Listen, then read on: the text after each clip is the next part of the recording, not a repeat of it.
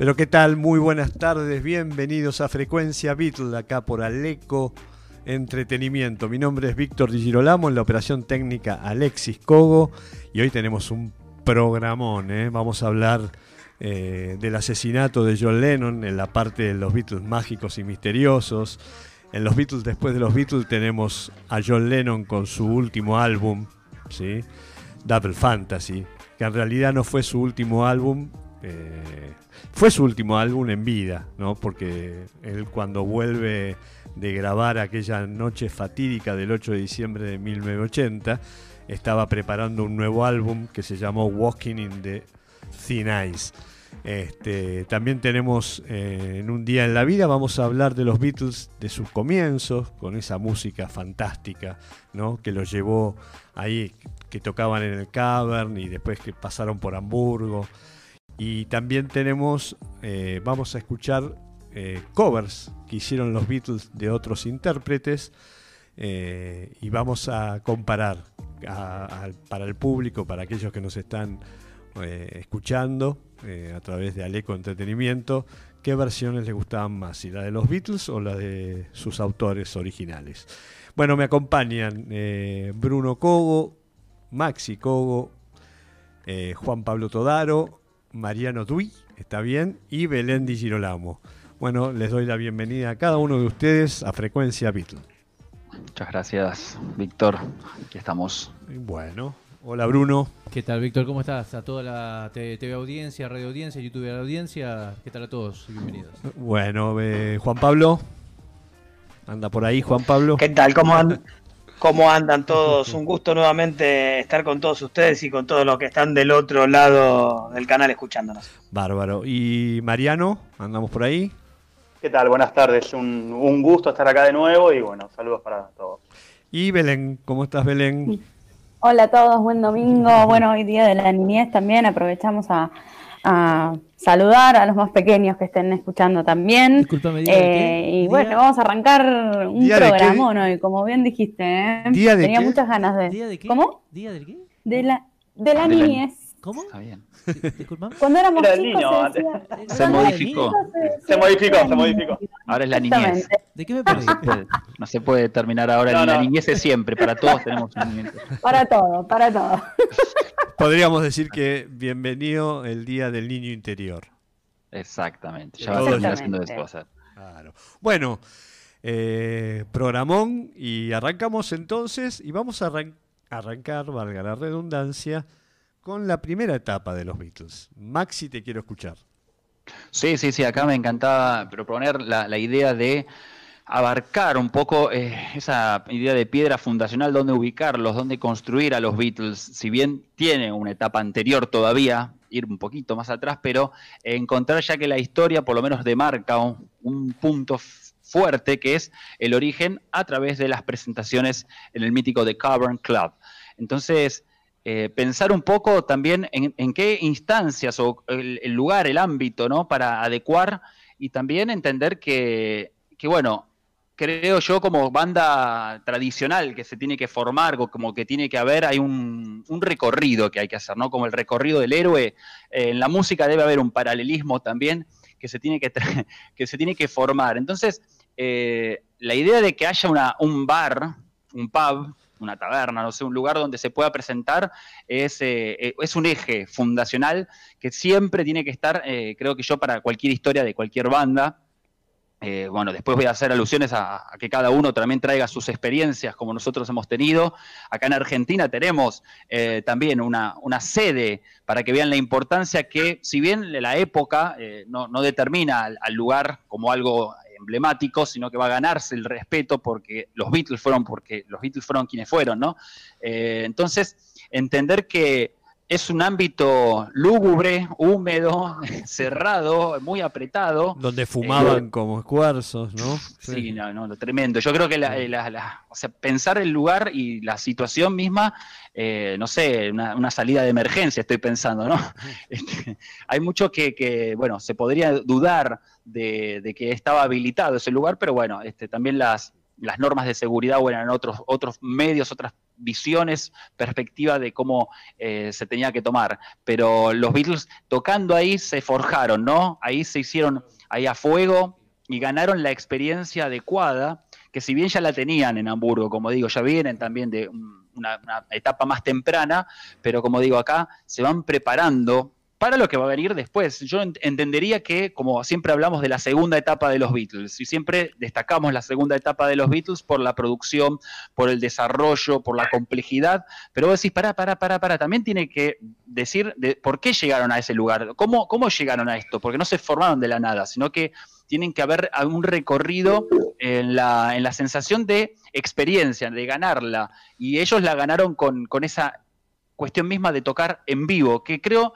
que es algo fundamental y como músico también uno la, sugiere, ¿no? Ganarse la experiencia tocando, porque uno puede estar en tu casa tranquilito, grabando dos cositas y, haciendo repeticiones, pero en vivo se ven realmente eh, las destrezas que hay. Eh, y si bien no, no eran, a ver, músicos eh, de, gran revuelo eh, de improvisaciones o... Virtuoso, virtuoso la palabra. ¿Eh? Virtuoso. esa es la palabra, siempre se me... es fácil la palabra encima. Pero el lujo de detalle y la perfección también que estuve escuchando ahora, porque me gustaría, para la otra, próximo programa, no para desarrollar ahora, que el álbum Please Please Me fue grabado en un solo día. Eh, y gracias a que eso, a que ya tenían las canciones previas, porque ahora vamos a hablar de los covers que tenían que hacer, ¿no? Porque, ¿qué tocaban? ¿Temas propios?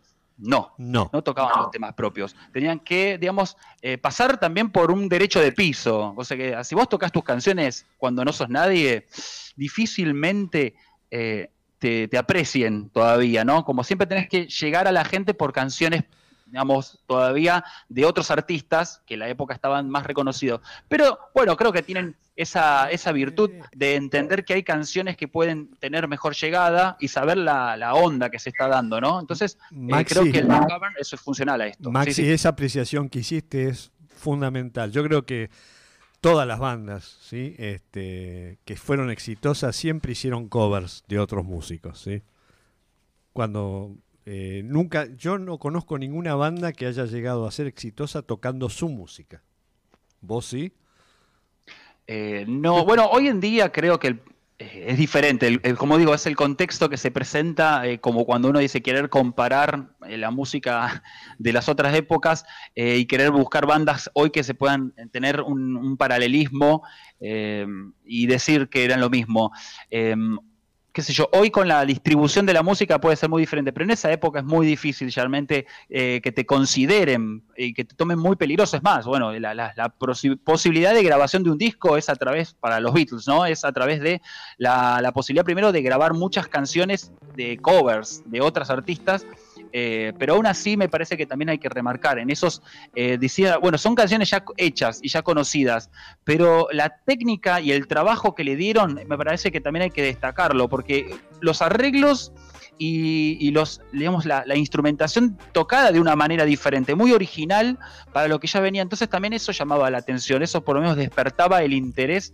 porque vos escuchás, digamos, las versiones del, original y la versión de los Beatles eh, tienen un, un tinte totalmente diferente que me gustaría, bueno, remarcarlo. Perdón que voy a hablar yo todo directamente y después les dejo paso la palabra, pero es como que se me da la idea de que también acá se valora mucho eh, la, juventud, la energía que se nacía, ¿no? Como digo, también toda banda que nace tiene ese sueño de lograrlo. Acá los Beatles no estaban nada seguros eh, de tener éxito, pero ese, es el impulso, que el motor que te mueve a todo y a hacer toda la, revolución misma, gracias a esa, bueno, por lo menos a veces eh, pensado como la inexperiencia la ingenuidad, pero tener el, sueño y las ganas que te hace mover, no dormir, estar activo, moviéndote, golpeando puertas, pidiendo, porque eso creo que se marca mucho en esta época, pensar la, energía que ellos transmitían en la música, que obviamente como todo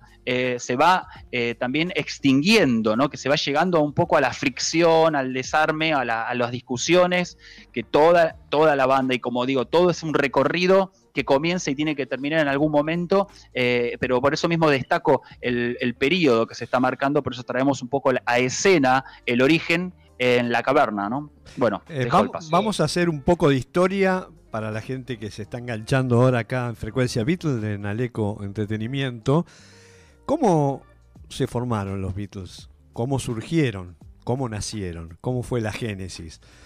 Fue con el grupo que había armado John Lennon, de Quarry, de Quarrymen, exactamente. Y ahí se conocieron un 6 de julio de 1957 el señor John Lennon con Paul McCartney. El grupo estaba formado, lo vamos a recordar un poquitito, por John Lennon de Quarrymen, Eric Griffiths, Colin Hampton, Rod Davis, Pete Shotton y Len Garry. Así y fueron a tocar a St. Peter's Church, ahí en Walton, en Liverpool, y un amigo en común que tenía Lennon con McCartney, que era Ivan Bogan, si no me equivoco, ¿sí? Este, le, dijo a Paul McCartney que vaya a, esta fiesta escolar, ¿sí? a estas ferias que se hacían, eran muy típicos en Inglaterra, bueno, en Estados Unidos también.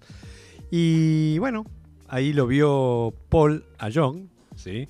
Y, nada, bueno, ahí se dio este, esta mágica reunión de estos dos genios y a la vez después este, John Lennon eh, le presenta a Paul McCartney a John Lennon a George Harrison, ¿sí? Y bueno, ahí después de, lo regañaba mucho John Lennon a George Harrison, no lo quería porque era pendejo, porque era un chico, pero finalmente lo, terminó aceptando. Y después, eh, la primera banda original de los Beatles, eh, después que dejó Quarrymen, John Lennon, estaba formada por Stu, Stu Cliff, ¿sí? que era un compañero de, secundaria de la escuela de arte de John Lennon, que él pintaba, era un gran pintor, pero bueno, eh, vendió una pintura, eh, una de sus obras de arte, y este, le hizo comprar un bajo John Lennon, y terminaron llevando un baterista que era Pete Best. Así fue la primera formación de los Beatles. Bueno, eso es eh, como introducción. Y ahora quiero escucharlo a todos ustedes, a Bruno, a Juan Pablo, a Belén y a Mariano, ¿sí? De esto que está hablando Maxi. Bien, yo nada, quería contarles un poco una, experiencia que tengo yo de poder haber ido al Cavern Club de Liverpool. Eh, lo primero que me llamó la atención era el tema de las condiciones de seguridad para el día de hoy. ¿Por qué estoy diciendo esto de las condiciones de seguridad? Bueno, es una escalera, como si yo les dijera, de este, dos o tres pisos que hay que bajar para llegar hasta esa caverna, un lugar muy estrecho. Es la única entrada y la única salida que tiene.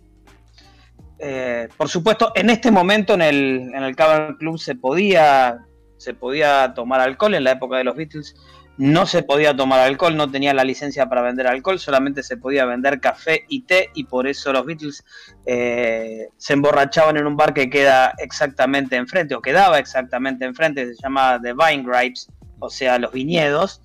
Em, es un lugar muy chiquitito y en este momento está totalmente remozado y está todo hecho para que uno pueda, pueda ir nota al pie todo esto. En este momento el Cavern está sufriendo por el tema del coronavirus y eh, se dice que está perdiendo 30.000 libras por semana, con lo cual corre en el riesgo de que cierre de manera permanente.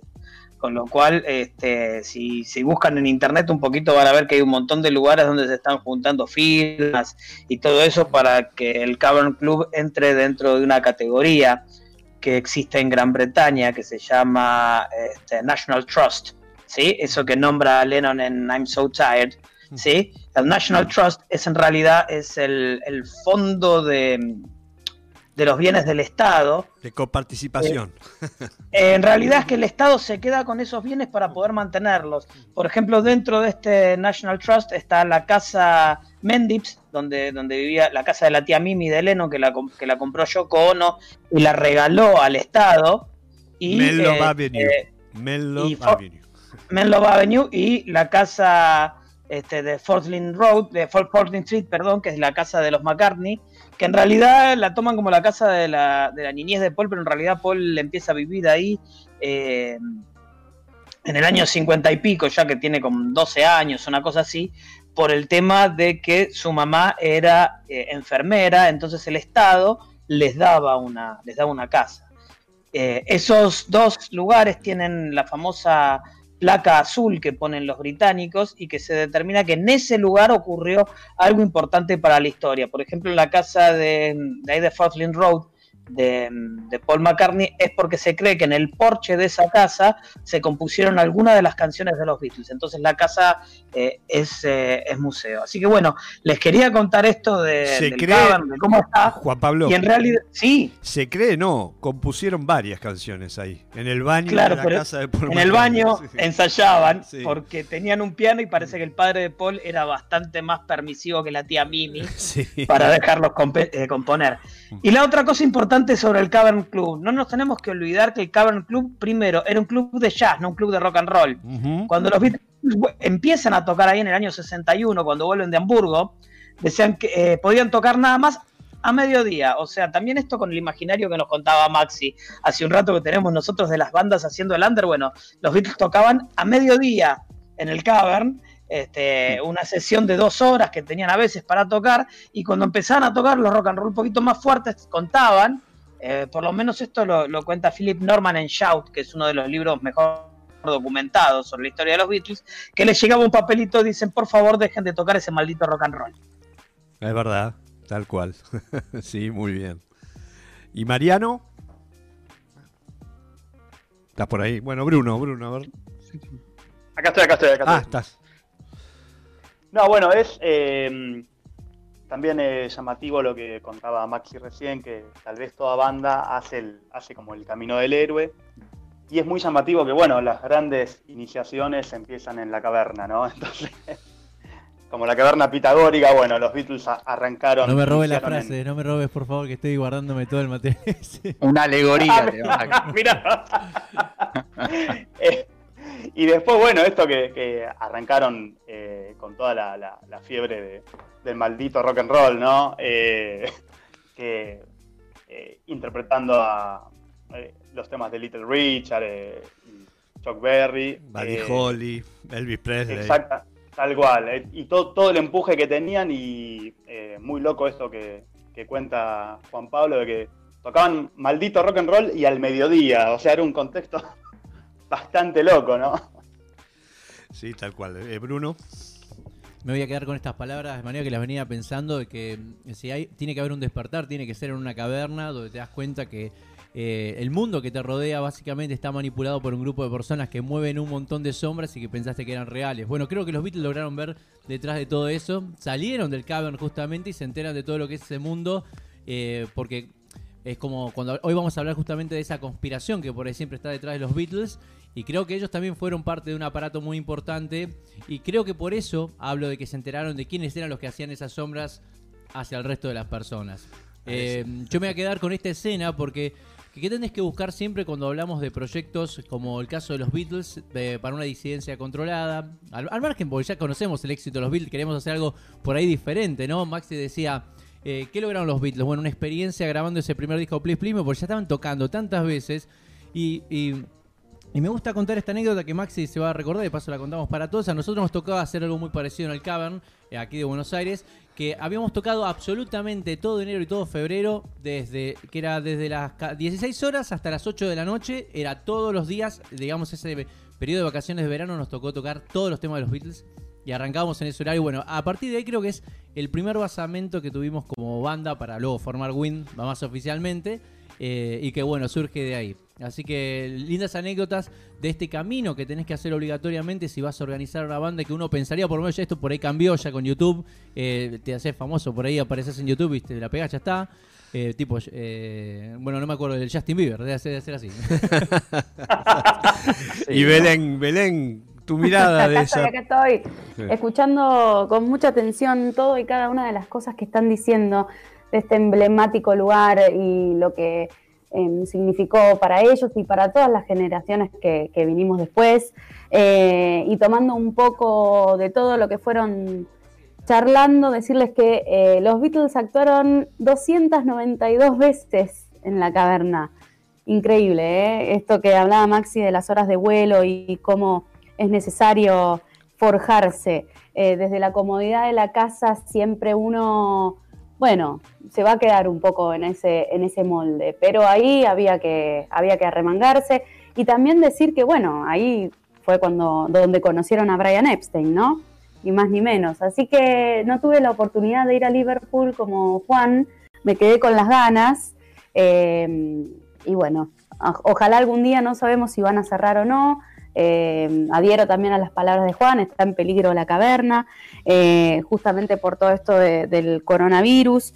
Han salido varias noticias hace un par de días con respecto a la caverna, así que bueno, a disfrutar de, este momento increíble y mágico del comienzo de los Beatles. Quiero agregar algo de la caverna porque eh, no está en el mismo lugar. La caverna original, que estaba en Matthew Street, número 10, fue eh, cerrada definitivamente y la corrieron una cuadra, creo, de donde estaba, ¿sí?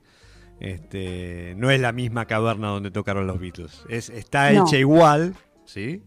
Está hecha igual, pero no es la misma, no, no, es el mismo lugar, ¿sí? Lo que le cambiaron es la puerta de entrada. Es el, el sótano es el, es el mismo, es el 10 de Matthew Street. Pero la entrada que estaba derechita, eh, la tuvieron que poner de costado ahora, porque en realidad se cerró cuando tuvieron que, hacer el subte. en realidad no es el subte, es un subterráneo. Entonces se 73. Sí. 73 creo que fue. Sí, 1973. Pero bueno, nada, eh, finalmente en el 84 se volvió a abrir este, y está, digamos, este, y el, sótano es el mismo, por supuesto, arreglado, si no sería imposible. Ya en ese momento decían que era una porquería porque originalmente esa caverna la usaban para guardar quesos. Con lo cual dicen que el olor que tenía y, y cómo transpiraban las paredes mientras mm. tocaban los grupos era bastante desagradable. Por eso la frase de Lennon, ¿qué es lo que trae al señor Epstein tan fino por aquí? Sí, es verdad. es que en verdad los cazatalentos a veces hay que meterse un poco en las zonas este, bastante turbias para buscar esas cosas que eh, faltan a veces en otros ámbitos. Entonces, eh, e, esa es la función, me parece que Epstein tenía un poco la noción. Y sabiendo un poco, si vos decís que es un poco bar de jazz, eh, estaba una, una, disidencia controlada por ahí, pero entendiendo que hay, eh, buscando nuevas, eh, un fichaje, vamos a llamarlo, y encontrando ahí. La realidad, pero la realidad marca que Brian Epstein va a verlo a los Beatles porque él, eh, sus padres y él tenían NEMS Enterprise, que era una disquería la más famosa de Liverpool, ¿sí? Y va alguien a pedirle si tenían un disco cantado por los, por los Beatles que se llamaba My Bonnie. ¿Sí? My Bonnie. Sí. Entonces, este. El tipo fue y dijo, ¿quiénes son los Beatles? My Bonnie. Bueno, se fue y le dijeron que tocaban el cover y ahí fue a verlos. ¿sí? Es decir, que no es que fue a cazar talentos. Eh, fue por un pedido especial, porque no tenían eh, esa canción, ese disco no lo tenían y menos cantado por los Beatles. ¿sí? Eh, lo habían tocado con Tony Sheridan en Hamburgo. Este en, algún, en algún momento trasciende un poco la información, va llegando, creo que también decían eso, ¿no? Como que era una de las nuevas bandas que traía mucha gente, había una fila que era raro encontrar, en, por lo menos eh, en la espera de, los Beatles, por lo menos estaban habiendo un auge totalmente diferente eh, y remarcarlos, que obviamente competían con otras bandas. Para mí interesante es ver que había una función de, también de, orden grupal, ¿no? de, que se estaban reminisciendo a, una formación unida. Entonces, este, también ver eso, pero sentir que ellos eh, apuntaban también a la idea de jugar no solamente como unas eh, caras bonitas que apuntaban a, un grupo femenino, digo, ¿no? Que, había amplios eh, de gustos. Entonces está bueno eso, verlo como una banda que no se, no se salía del molde también del estereotipo solamente de un, muchacho bonito, cara, cara fachera, eh, y que traiga simplemente un grupo femenino. Entonces acá habría.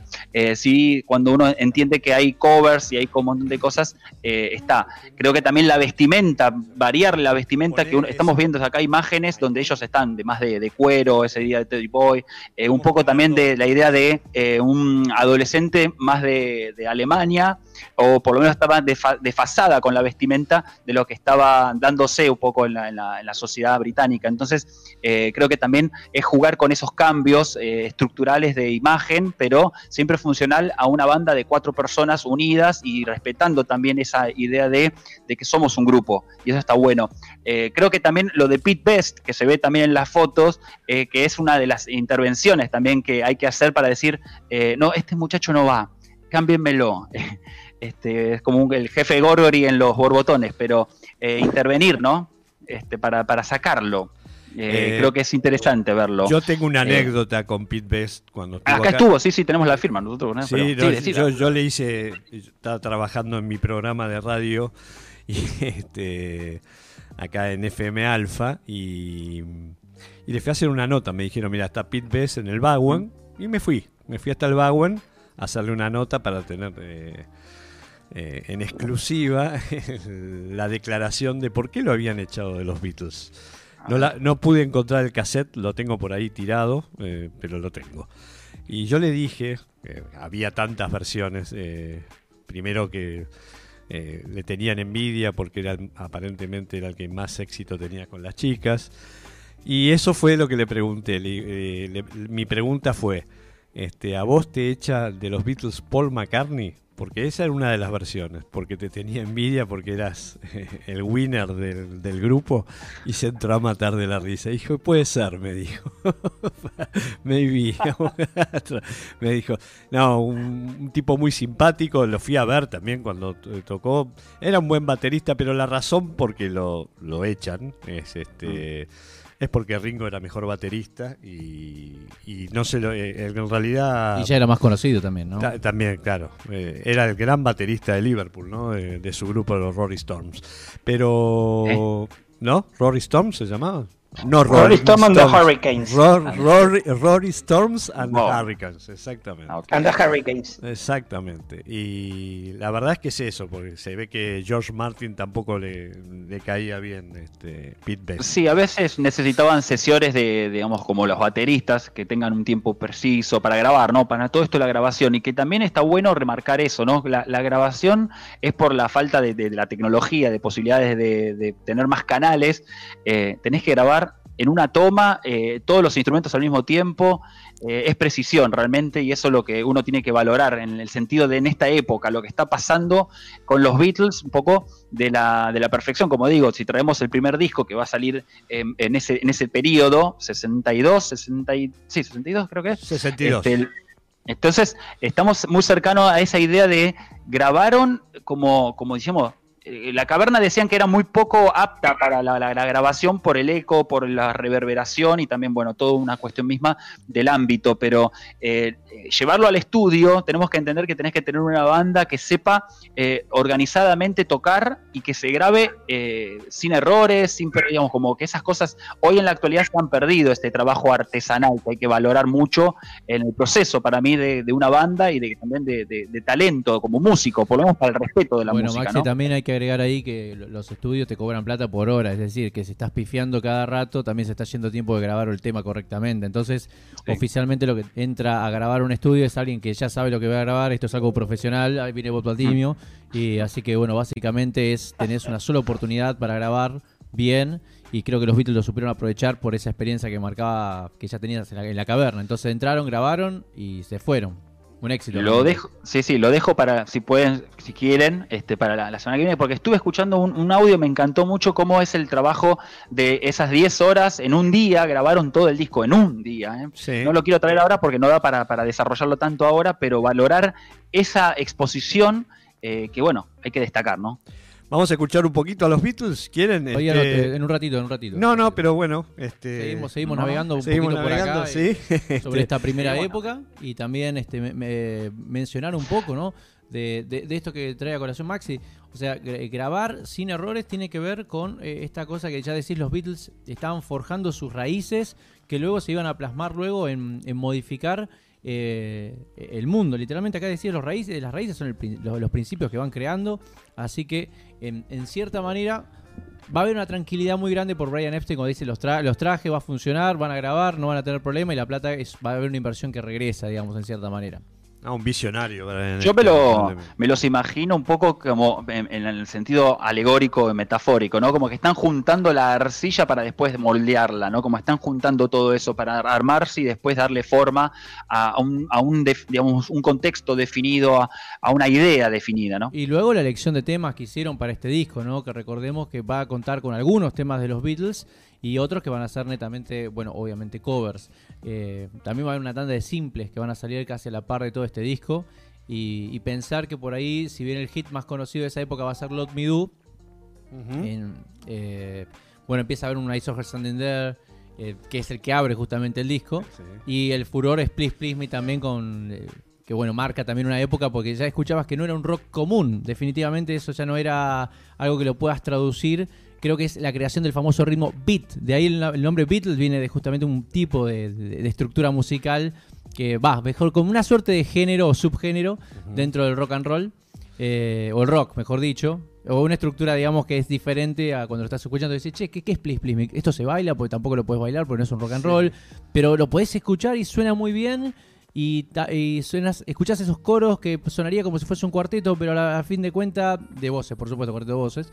Eh, y a la vez tiene arreglos que son como más estilo pop. Vamos a escuchar un poco, no sé qué alguien nos separó para ahora, así que vamos eh, con lo que nos tiene el DJ Aleco. Vamos a escuchar un poco de música.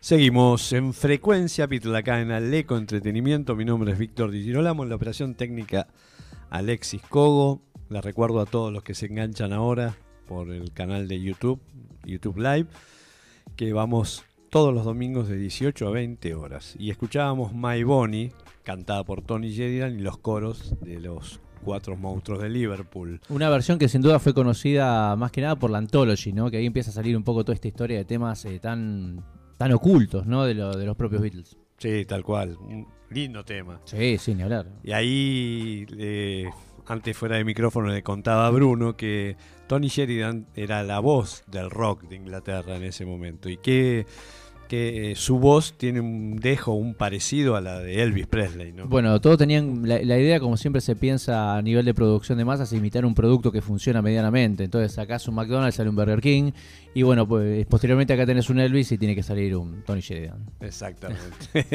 Miren qué cosa loca, y es que este es un tema tradicional en realidad, ¿no? No es de un de un autor determinado. Y los Beatles en dos ocasiones van a tomar un tema tradicional. Esto que va a ser perfectamente en el inicio. Y luego van a cantar Maggie May, que va a estar en Let It Be. O sea, en el principio y en el final, otra vez encontramos la tradición. Tal cual, es verdad. Maggie May lo tocaba Lennon en su guitarra en las primeras. Eh, cuando le regalaron la guitarra, me lo creo la, la, Tal cual. tía.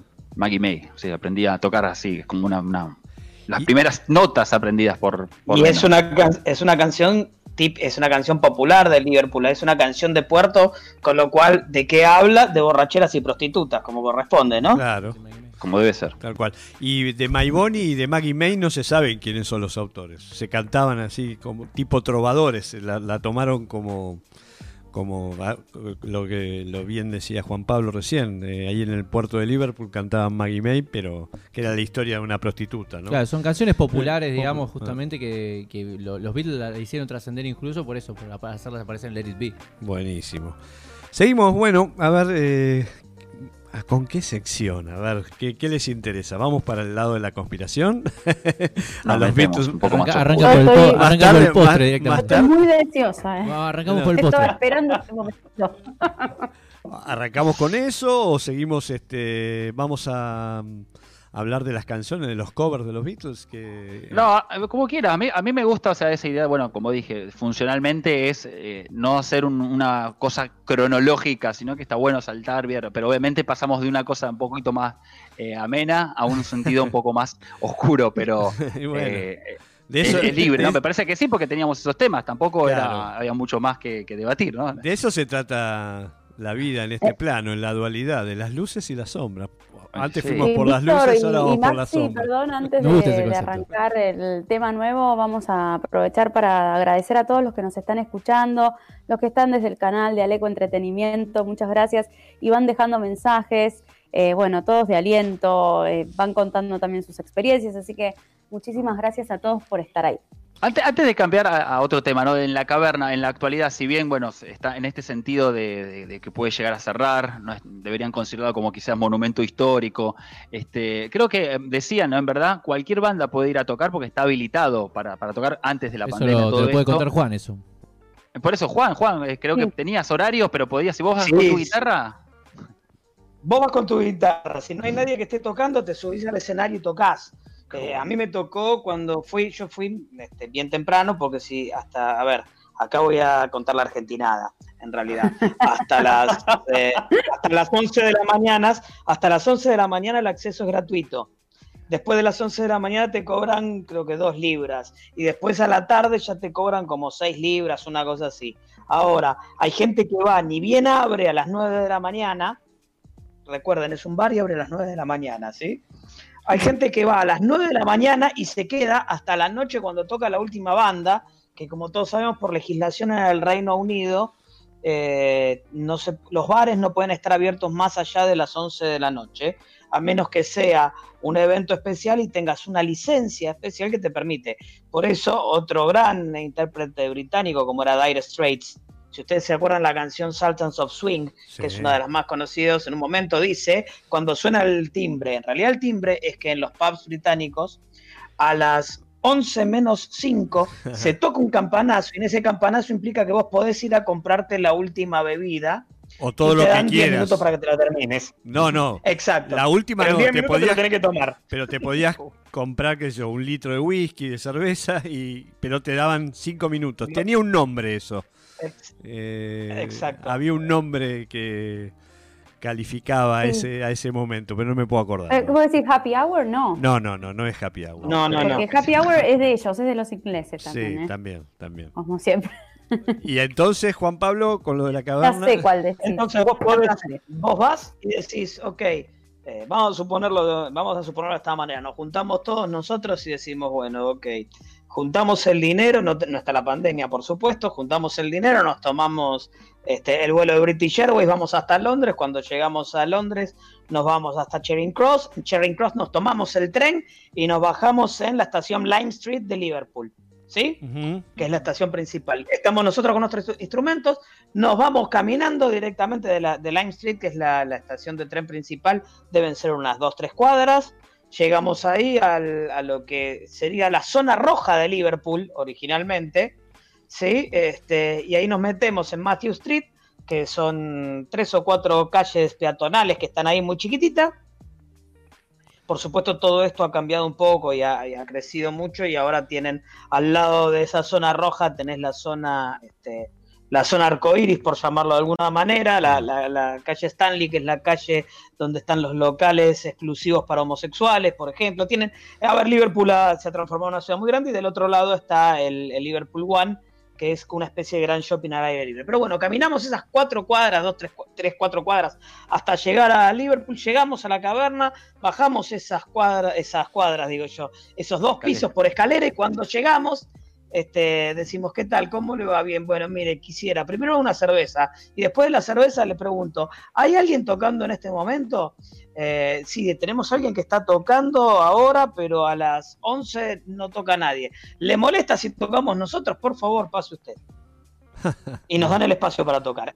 Funciona de esa manera. Por supuesto, puede ser mucho más organizado y, quizás nosotros podríamos directamente este, reservar desde acá un horario y los horarios anteriores a las 2 de la tarde, creo, una cosa así, eh, no tendrías que pagar nada para los horarios más, más premium, por llamarlo de alguna manera. Si yo quisiera tocar a las 8 o 9 de la noche, yo ya tendría que pagar, pero en los horarios estos más simples eh, puedo tocar directamente. Fabuloso, ¿no? Muy bueno, increíble. La que sí, no, no, creo que hay que tenerlo. Vamos sacando el pasaje ya. Pero me quedaba un poco. Sí, no, sí. Es más, creo que como sacar como la, BTV que puedes sacar por turno, vos decís, che, ¿cuándo está habilitado? Para dos meses adelante, bueno, lo, tomo, ¿viste? Vos sería más organizado para le das posibilidad a todos. Es como que creo que es el el bautismo que, toda banda quisiera tener, en, digamos, che, yo toqué por lo menos ahí, o por lo menos tener la figurita en el álbum eh, de, bandas, o por decir, acá me falta la tengo, acá está, el, el así que puedes tocar. Quería hacerle una eh, pregunta a, Juan Pablo. Seguí, seguí, Maxi, después eh, la... No. Este, en mi caso, yo quería, pero eso, cuando vos determinabas un poco el panorama que hoy tiene Liverpool, ¿no? Cómo, cómo cambió la estructura técnicamente gracias a los Beatles seríamos la referencia, ¿no? Vamos a, poner un poco el contexto, si no estuvieran los Beatles, eh, no tendría tanto auge. ¿Cómo lo ves, Bruno? Creo que por ahí, por la parte geográfica, pero como un puerto. como sería un puerto roñoso. sí, igual, eh, para, para, para, los Beatles obviamente influyen, pero también en la realidad hay un equipo de fútbol ahí muy importante, así que eh, también eso ah. mueve mucha plata y la infraestructura. sí, sí, ni hablar. pero la, la Liverpool, ¿no? Pero el más importante es el Liverpool, no el Everton. exactamente, tenemos eh, justamente esos dos clubes, ah. eh, sobre todo pensando en el Liverpool, la cantidad de movimiento que hay con respecto al fútbol movilizó tanto que desarrolló también una estructura que es para sostener también una economía bastante importante de todo lo que es el circuito de Liverpool. Ni hablar de los Beatles, obvio, ¿no? Pero ahí tenemos un poco la noción. pero, pero pensar que fue los Beatles que, también desarrolló la posibilidad de eh, construir un equipo. no, no, acá se van dando dos cosas. No, no, el fútbol está antes. así que Pero no Liverpool, por ahí la van. No, no, no, sí, sí. sí ¿cómo no? El Liverpool, el Liverpool, Pero no como, como tener la, posibilidad de poner plata, digo, como tener un equipo formado, porque también vos podés tener a sacachispa y decir, bueno, estuvo siempre, pero no, el Liverpool, el invertir, ¿no? El Liverpool era el equipo eh, hasta el cuando los era competitivo, digo. No, pero era, fueron campeones muchas veces de, lo que hoy es la Premier League, ¿no? Exactamente. No este, sigo acá en Argentina el fútbol, imagínate en Liverpool. No, no, el Liverpool estaba Ahí te hablo yo por al Arsenal, al Manchester United, Manchester City, Manchester City, pero el United siempre fue más importante. Pero como zona turística es también un poco devenido no, turística no es de ninguna forma, o sea, es un puerto literalmente eh, apuntado a todo lo que tiene que ver con transporte industrial encima que es más raro. Eh, igual Juan estuvo ah, hoy, así que te lo puede decir. pero Juan, eh, yo le quería preguntar a Juan, cuando estuviste en Liverpool, yo también estuve en Inglaterra, pero a Liverpool no fui. Qué cosa rara, ¿no? Siendo tan fan de los Beatles, pero no fui. Em, te iba a preguntar, ¿qué sentiste cuando llegaste a Liverpool y pisaste esas calles? ¿Había algo, es decir, que te movió? Te lo voy a contar de una manera, de una manera muy simple. Yo fui dos veces a Liverpool. Sí. Eh, la primera vez cuando tenía 20, 21 años, que yo estaba estudiando en estaba estudiando en Londres, me tomé un tren porque dije no puede ser que yo esté viviendo en Londres este, y no vaya a conocer Liverpool y fui bien en el día. No pude conocer demasiado. Eh, el Cavern en ese momento estaba cerrado por, por, una refacción, con lo cual no pude entrar en el Cavern no pude ir a las casas de ellos, o sea, prácticamente lo que hice fue recorrer un poco el centro de Liverpool, ver un poco el barrio ahí, de, el barrio donde estaba el Cavern, eh, ir al Albert Dock, que es el, que es el muelle de Liverpool, y acercarme hasta lo que es eh, la exposición más grande que tienen sobre los Beatles, que es The Beatles Exhibition Albert Dock, que es un lugar que tiene sobre todas las cosas eh, alguna ropa, eh, algunas, este, ¿Instrumentos? guitarras, ese tipo de cosas. Está muy bien ambientado todo eso ahí adentro. Y eh, lo que tiene es un enorme este, gift shop, como corresponde a todos estos lugares, ¿no? Pero bueno, yo esa vez estuve ahí y te digo que me movilizó bastante.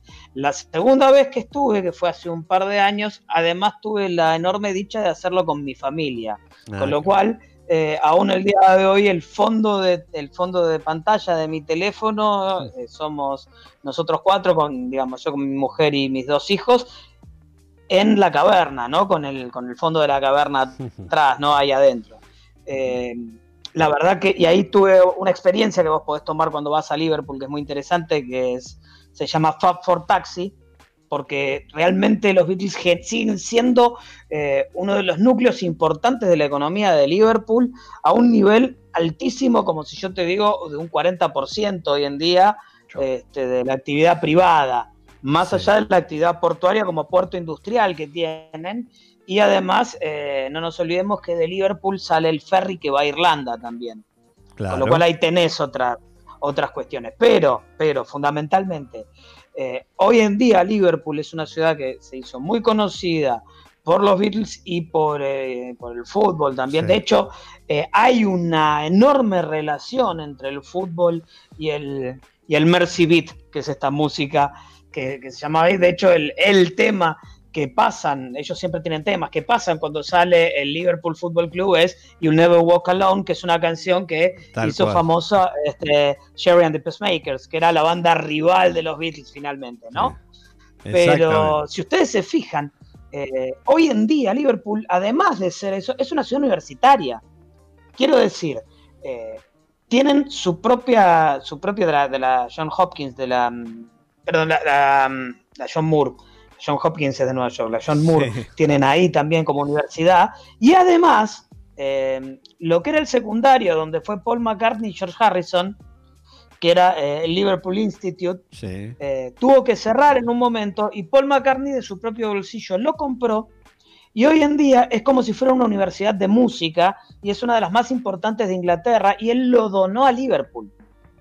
Sí, sí. Claro, Paul McCartney igual para eso es como para nosotros comprarle un pancho a un pibe que va caminando por la calle, ¿no?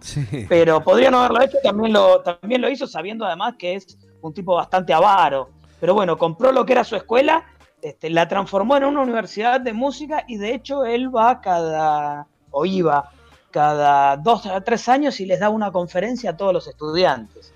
Con lo cual Liverpool hoy es una de las, una de las principales ciudades de, Gran Bretaña, este, que tiene desde una parte comercial muy, muy interesante. A ver, pensemos que es una ciudad es un puerto, del año 1207, ¿no? Pero es una ciudad de 1207 hoy en día. Eh, y desde aproximadamente hoy día se habla que la población del área metropolitana de Liverpool eh, debe estar más o menos en los 800.000 habitantes. Imagínense, es más o menos la cantidad de población como si yo les dijera Lugano, Mataderos, Liniers y Villaluro juntos nada más.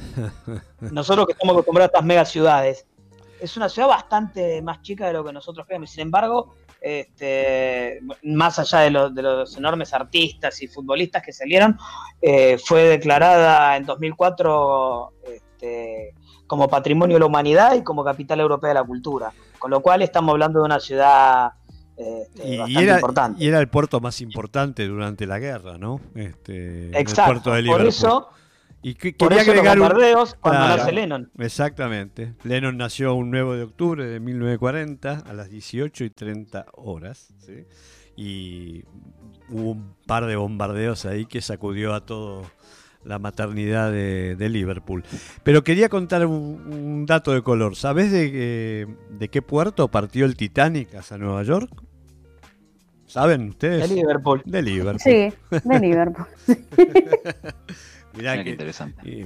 Aunque el barco estaba, no estaba hecho en los astilleros de Liverpool, sino en los astilleros de Belfast. De Belfast. En Irlanda del Norte. Exactamente. A mí, me parece interesante, bueno, con los datos que da, Juan Pablo, entonces, es tener los registros y los datos históricos de los Beatles, sabiendo que por lo menos hay posibilidades de guardarlos, ¿no? Como las partes, como digo, fotografías, videos, eh, recortes, periódicos, todo lo que, hubo en la época, cosa de que también cuando uno va puede hacer un seguimiento, un recorrido eh, fiel a la historia que realmente está y no que está medio como truncada. Aparte, bueno, desde ya sabiendo que está por lo menos Paul McCartney o Ringo Starr que puedan también determinar esas cuestiones. Y cuando vos decís que el colegio donde podía haber estado George Harrison o Paul McCartney se, se ve como en las condiciones de cerrar, es muy, seguramente cada cosa que donde estuvieron, donde vivieron alguna experiencia importante, eh, determina, como digo, un monumento histórico en referencia siempre a los Beatles, ¿no? Siempre el que el fanático del Beatles va a querer estar en ámbitos como también será la, el Bellas Artes que pudo haber estado Lennon o donde, donde caminó. Cada pequeña cosa que tocaron, eh, más en el Liverpool, eh, tendrá un valor digamos, eh, invaluable de alguna forma. Y ahora el aeropuerto de Liverpool se llama John Winston John Lennon. Exactamente. Ah, se lo pusieron después de que lo mataron, ¿no? Este, a John. Sí, sí. El nombre del aeropuerto. Y justo hablando ¿Eh? No, no, no, pero vamos a hablar de eso después en un ratito. Este, en Penny Lane, en la famosa calle Penny Lane, ahora, eh, ¿cómo se llaman las chapas que titulan el nombre de la calle, Penny Lane? Las están, eh, se las roban. Eh, esto de que es eh, un monumento histérico Liverpool de los Beatles. sí, es un arma de doble filo eso. No, no, dan abasto. Y, habilita el vandalismo al, mil por ciento. Pero sí, claro, te imaginas. llevarte un ladrillo del cabro te va desarmando de a poco directamente, lo va desmantelando. Bueno, pero cuando, se roben los vendieron los Juan Pablo tiene tres o cuatro de esos carteles, ¿no? No. Confesa, Juan Pablo. ya sería millonario si fuera así. Tiene la lápida de los rugby. Sí, sí, sí, sí. Con eso se pagó los otros viajes a Inglaterra. ¿Fuiste a Mendips, a la casa de a Menlo Avenue, ahí en la casa de John Lennon? Sabés que no pude entrar, no ah. pude entrar, me saqué fotos en la puerta. Pero porque no te dejan entrar, no te dejan entrar, me parece. No, podés entrar, pero si vas en verano, y yo la vez esta que fui, que pude recorrer todo eso, este, con este que te contaba, el, el Fab for Taxi, que es el que es un servicio que vos alquilás un taxi Y te lleva por toda la, Y te lleva por todos estos lugares y te podés bajar, este, te sacan fotos y te van contando un poco toda la historia. Hay algo que está muy bien, bien armado. Mira, para que te des una idea, hay dos servicios. El Fab for Taxi y por supuesto tienen un micrito que es igual al de la película que se llama Magical Mystery Tour. Que vos te subís y te lleva también a recorrer todo Liverpool con ese micro como el de la película. Ahora, el Magical Mystery Tour eh, solamente te permite bajar en dos lugares.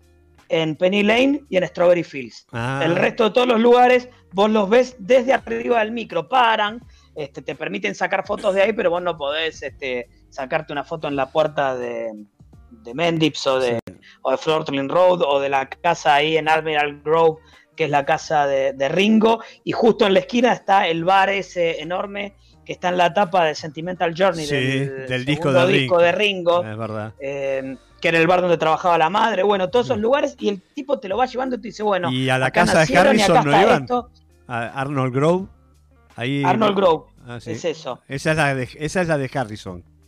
Bueno, la de Harrison te llevan a la que él estaba de chico que, y a donde después este, le compró a los padres.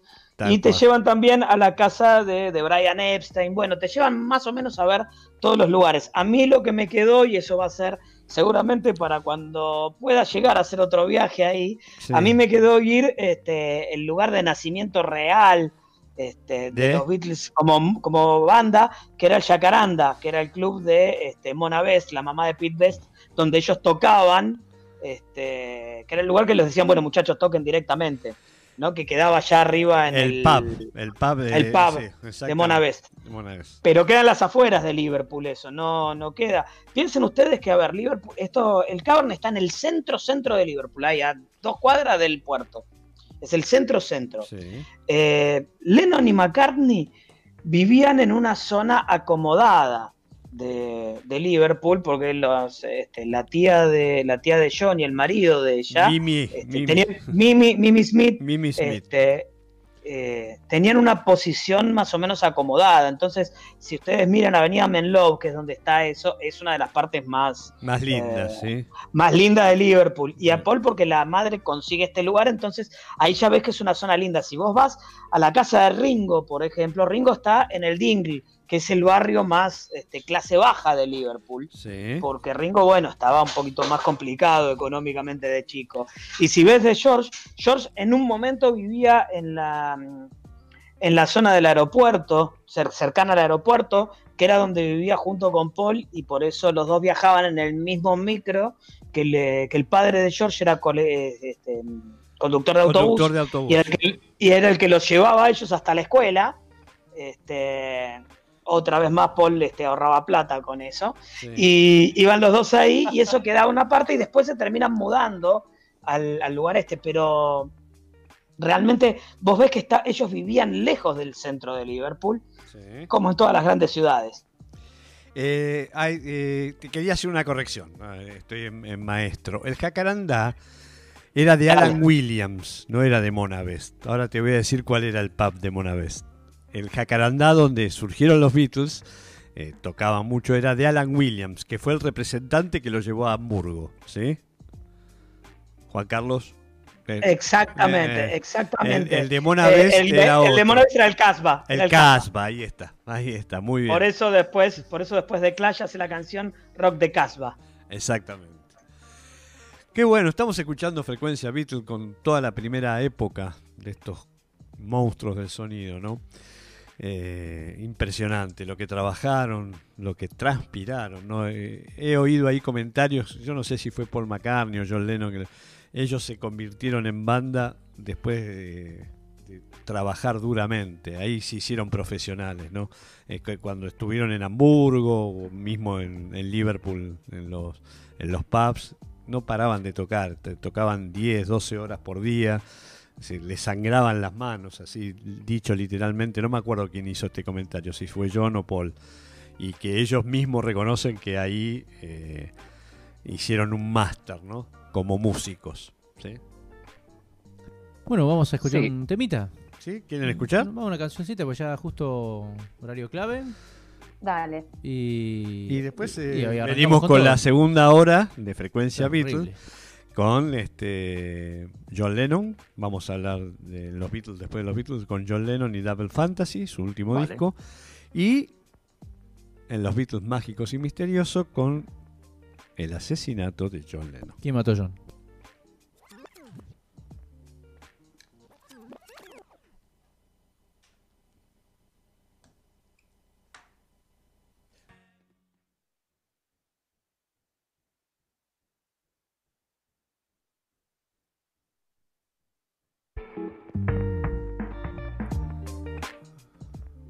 Seguimos en Frecuencia Beatle aquí en Aleco Entretenimiento. Mi nombre es Víctor Di Girolamo, en la operación técnica y puesta en el aire Alexis Cogo. Estamos con Bruno, Belén, Maxi, Mariano y Juan Pablo. Todos los que formamos Frecuencia Beatle escuchábamos estos dos hermosos temas eh, de la dos covers, ¿no? Eh, geniales, geniales. Bueno, pero ahora entramos en la última hora, ¿sí? La hora oscura, ¿sí? Este, ahí está. En la, hora, en la hora de los Beatles mágicos, eternos y misteriosos. Y hoy vamos a hablar, eh, había quedado pendiente el domingo pasado. Del otro muerto vamos a hablar. Qué sarcástico, Bruno. De John Lennon, del asesinato de John Lennon y también eh, la parte final vamos a escuchar eh, Double Fantasy, ¿no? Que está eh, unido a esta, este asesinato de John Lennon. ¿no? Eh, recordemos que John Lennon, desde el año 75 hasta el 80, o 79 digamos, este, dejó de hacer música, ¿sí? cuando nació su hijo, el mismo día que él, ¿no? el 9 de octubre, pero de 1975, Sean y este, se dedicó a ser padre, a hacer pan, a quedarse en su casa con él y dejó de, digamos, de alguna manera de crear música, de hacer música y de todo su proselitismo ¿no? en la lucha con la paz y, y toda esta historia que puso nerviosos a mucha gente del establishment político mundial, sobre todo de los Estados Unidos, ¿no? Recordemos que John Lennon entra a Estados Unidos, eh, no lo querían dejar entrar, porque él tuvo un proceso que le inventaron ¿no? allá en, Inglaterra, en Londres, de, drogas. Y en Estados Unidos, bueno, si tenés un proceso judicial por drogas o por asesinato, por lo que fuera, no podés entrar a ese país. Eh, y bueno, este, y ya John Lennon este, consiguió ganar esa batalla ¿no? al gobierno de Richard Nixon, ¿no? que lo tenía entre ceja y ceja. Ah, esto es una manera introductoria de meternos en, este tema oscuro ¿sí? de los Beatles mágicos y misteriosos para hablar del asesinato de John Lennon. ¿Quién mató a John Lennon? Bueno, escucho, los escucho a ustedes, ¿sí? Arranque el que quiera. A ver, Bruno. Yo, te diría que arranque Juan Pablo, que justo es criminalista, así que me viene bárbaro ah. que, analice lo que pasó, por favor. Dale, Juan Pablo. Eh, criminólogo, no criminalista. yo, no, de química no entiendo absolutamente nada. no, a ver, eh, es difícil en primer lugar con, todo esto. Sí, eh, podemos hablar del impacto que tiene. Yo no te podría decir este, por qué este muchacho lo, lo mató. Eh, hay, un, hay una innumerable cantidad de, de filmes y de, documentales que están dando vuelta por ahí. Hay uno que es bastante, bastante bueno y bastante bien documentado que se llama este, USA versus John Lennon, creo que es una cosa así que se llama. Esto de People versus John Lennon, no recuerdo muy bien cómo, cómo es exactamente el nombre, que tienen toda esta cuestión. La cuestión es que a Lennon sí le pinchaban el teléfono, sí sabían cómo se movía. Lo que pasa que, bueno, piensen ustedes que los primeros años de Lennon, Lennon se pone realmente muy militante en contra de la guerra de Vietnam. Lennon se pone muy militante en contra de lo que son las, movidas eh, a partir de la llegada de Nixon al, poder en, en Estados Unidos, ¿no? Así que piénsenlo de una manera bastante, bastante simple y es este, que a Lennon lo, lo matan eh, ya con la, revolución conservadora en ciernes, ¿no? Piensen que en el año 80 es cuando asume Reagan, cuando se empiezan a dar las políticas más duras de represión con respecto a lo que son los sectores trabajadores en los Estados Unidos, cuando se empieza a desintegrar la estructura del, del movimiento sindical de Estados Unidos, que no tiene nada que ver con el nuestro, sino que tiene una estructura por, independiente, eh, independiente de los partidos políticos y del Estado. Piensen ustedes que eh, la muerte de Lennon viene a cerrar también este, la década del 80 como, como esa década, perdón, la década del 70 como esa década tan, tan liberada para unos 80 que fueron bastante más más diferentes de todo lo que habíamos estado viendo hasta ese momento. Por eso digo, nosotros podemos pensar cuál es el impacto que tiene. Ahora, ¿quién era Mark David Chapman? Y voy a decir otra cosa, fíjense que todos estos grandes eh, asesinos, y digo grandes asesinos en términos casi como magnicidas, ¿no? Este, o como regicidas incluso, ¿no? Que están matando a algunos de los reyes de, una determinada era. Eh, estoy pensando en él, Mark David Chapman, estoy pensando en Lee Harvey Oswald, este, y estoy pensando en este en el asesino de Lincoln, que ahora no me acuerdo exactamente. Bien, los tres, los recordamos con los tres, con, eh, los tres nombres, ¿no? Con nombre, nombre del medio y apellido siempre. Pasan a la historia como esta gente. Y casualmente, este, de dos no sabemos muy bien si realmente fueron, pero bueno, no importa. Mark David Chapman sí sabemos que él sí fue. Y es realmente extraño, ¿no? El tipo que va a la mañana, le pide un autógrafo, este Leno se queda esperándolo, diciendo, bueno, ¿qué más? No, no, está bien, y después viene y lo, lo revienta cuando hay gente que dice que Yoko le había dicho de irse a comer afuera y Lennon no quería porque quería volver a ver al hijo. Eh, es una de las cosas tristes de toda, esta, de toda esta historia. Sin embargo, fíjense que esto lo único que hizo fue agigantar un poco más la figura de Lennon. La figura de Lennon como un militante por estos temas que tienen que ver con la paz, con estos temas que tienen que ver con el antibelicismo, que en realidad ya se había logrado eliminar en el, en el 75, ya se habían retirado de Vietnam, que coincide casualmente. Eh, esto sería para quizá para hacer un, programa entero sobre lo que es la, la postura política de Lennon, pero casualmente cuando el 75 salen de, salen de Vietnam también coincide con la época en que Lennon deja de editar sus discos y, como que pierde ese impulso por estar mostrándose. Y el disco que calculo que vamos a hablar en un rato, que es Double Fantasy, no tiene ni siquiera un ápice de esa militancia política. No, ninguna.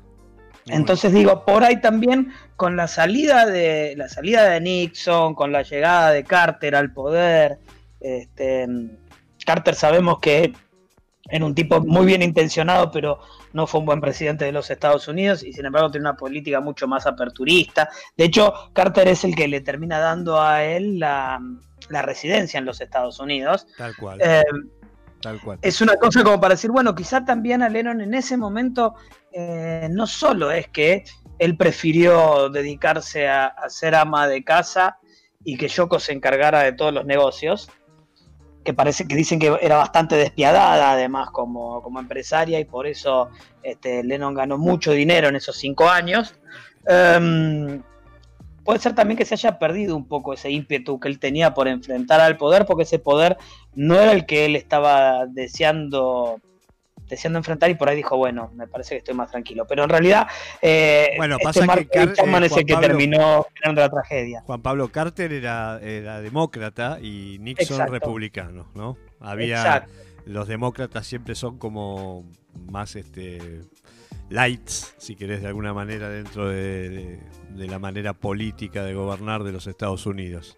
sí, en realidad se dicen que es un mismo partido con dos alas de derecha, ¿no? Eh, Estados Unidos. Pero bueno, no importa. Bueno, pero sí, pero, por lo general los eh, Carter, se me viene Obama, eh, como se llama el otro muchacho, eh, Clinton, todos demócratas siempre tuvieron con la política exterior, digamos. Sí, ni hablar. Una postura abierta hacia Latinoamérica. Claro, exactamente. es otra cosa, es otra cosa. Sí, pero bueno, y justamente los republicanos son los más duros, ¿no? Son los muchachos más este, belicistas que hay sobre el planeta. Preguntémosle al amigo Trump. ¿Eh? Trump, Nixon, Reagan, Reagan también. ¿Y cómo se llama? Eh, Bush. ni más ni menos. Padre e hijo. Padre e hijo, sí. Dos tremendos HDP. Bueno, este, a ver, yo quiero ver la mirada de la parte espiritual de la historia. Que Bruno tiene cosas para decir, ¿no? Eh, en esto de por qué mataron a John Lennon. ¿Qué había de oscuro en la vida de John Lennon? Porque eh, claro, porque esto sale así, Víctor. La pregunta es si era tan bueno, ¿por qué lo mataron? Teóricamente, si vos te vas portando bien en la vida, vas ganando karma saludable, teóricamente. No te debería venir una bala, o cinco balas, o nueve, o ocho, y de ahí tienes un problema. Evidentemente, siempre que hablamos de esto de, que todo retorna, todo vuelve, John Lennon tenía algo de guerrero, se podría pensar, tenía algo. claro que sí. claro que sí.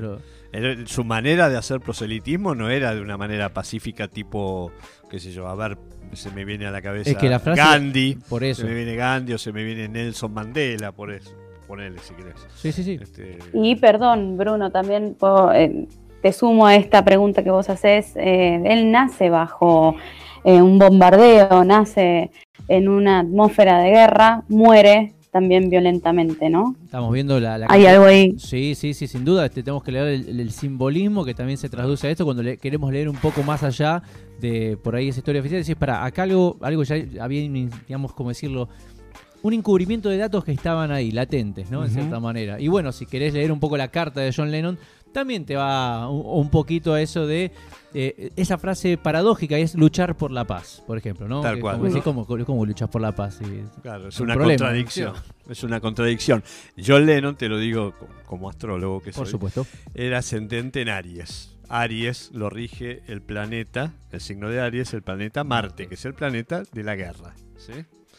Este, ni más ni menos. Y como decía Belén, nació bajo un bombardeo de las fuerzas este, alemanas, pero eh, toda la gente que, nació durante la guerra, hay una psicóloga que fue, digamos, una seguidora de, de, los, de Freud, ¿sí? que se llama Melanie Klein.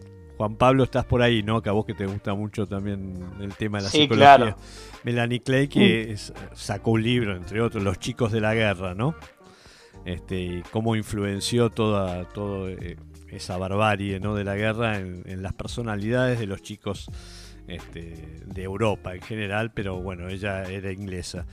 Y claramente, claramente tanto los Beatles como un montón de, otras personas de otros ámbitos, este, llevaban en el inconsciente colectivo la violencia, la agresión.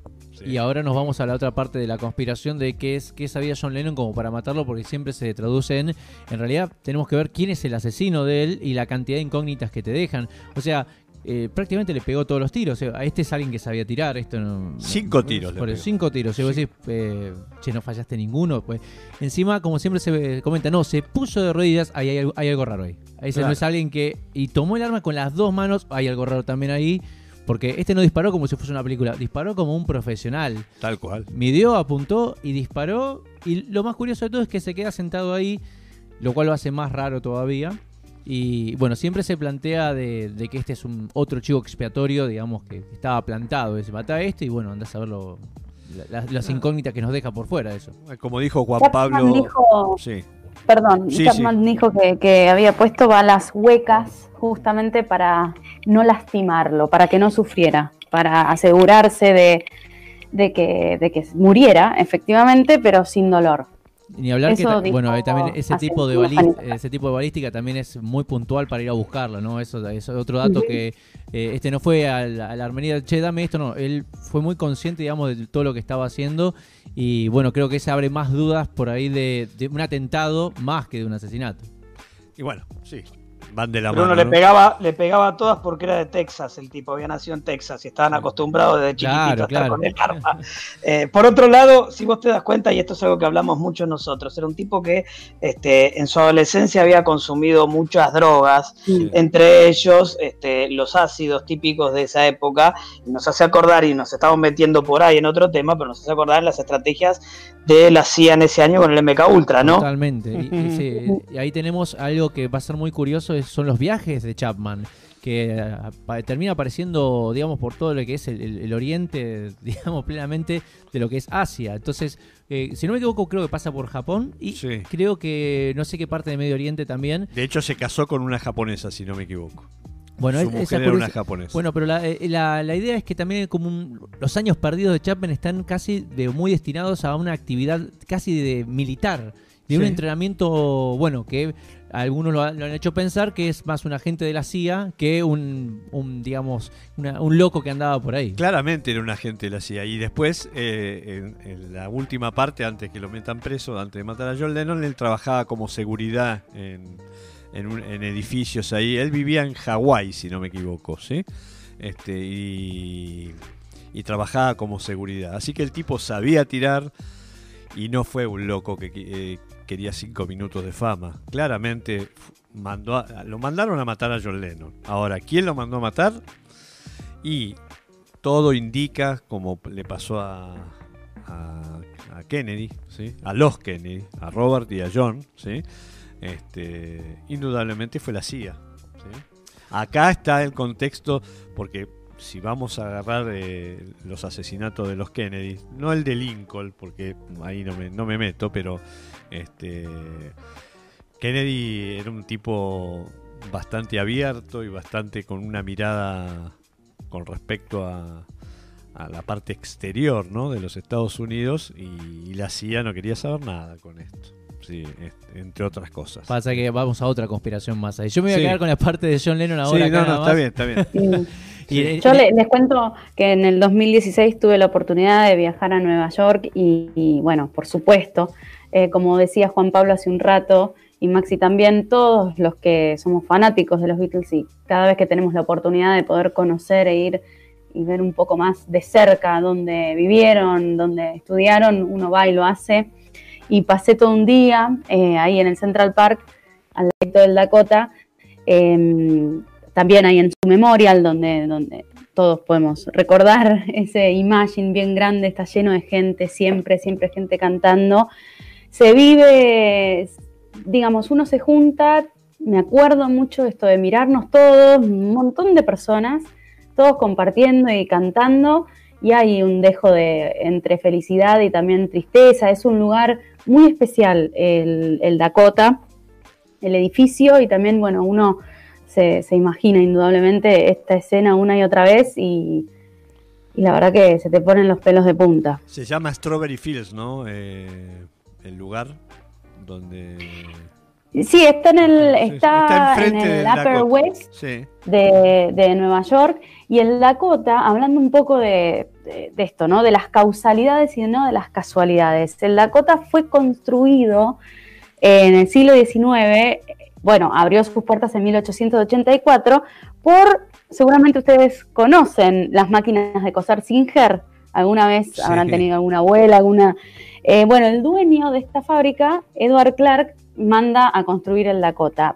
Lo, mm, lo, que es raro es que desde el comienzo, desde la construcción y después también los residentes del edificio, siempre, siempre dijeron eh, cosas sobre ver espectros, eh, una nena rubia en el pasillo vestida con ropa antigua jugando con la pelota, el sótano de ese lugar, de ese edificio, es ahí donde como suceden en general más cosas, dicen, dicen los que vivieron ahí que, em, que se movían objetos, que sonaban, bueno, ¿qué y a todo eso, Belu, y a todo eso, Belu, Yoko Ono le metió ahí adentro unas momias muertas también. Yo eso, mira, me iba, iba, a agregar esa parte, estaba esperando que Belu termine para poder agregar todo este mundo oculto que también tiene el Dakota.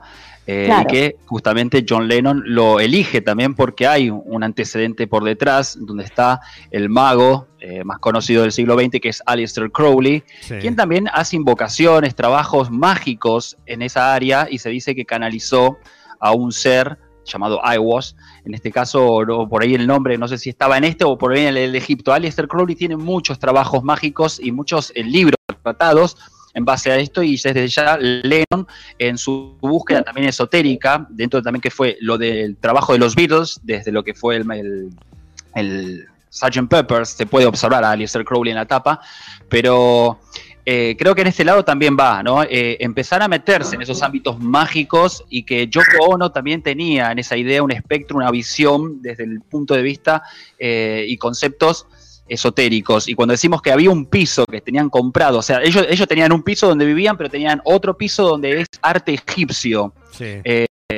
Y directamente ahí tenían una momia. O sea, imagínense el grado, no sé si de llamarlo un poco eh, de, oscuridad, pero, eh, o como, no sé, una, una, visión, pero entendería que Yoko Ono también se dice que hubo un viaje al Amazonas donde dicen que ella era una reencarnación de un, eh, digamos, una forma egipcia, por eso mismo también su obsesión por el arte egipcio. Entonces empieza a construir todo eso.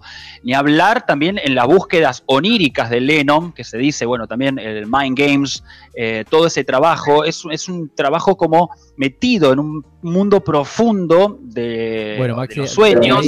De ahí, se hablaba justamente de esta idea. si todo el mundo cuenta la anécdota de que Lennon pasaba mucho tiempo durmiendo porque practicaba justamente la. Justamente era, un aeronauta, practicaba estos sueños lúcidos y dormía al lado de estos sarcófagos, de estas momias, porque siempre se pensó que teóricamente Alex Crowley, con lo que hace esta magia, por este lugar puntualmente, coincide con líneas guías de la Tierra. Estas líneas de la Tierra son como puntos neurálgicos donde circula mucha energía y se pueden abrir como portales, conexiones a las zonas del bajo astral.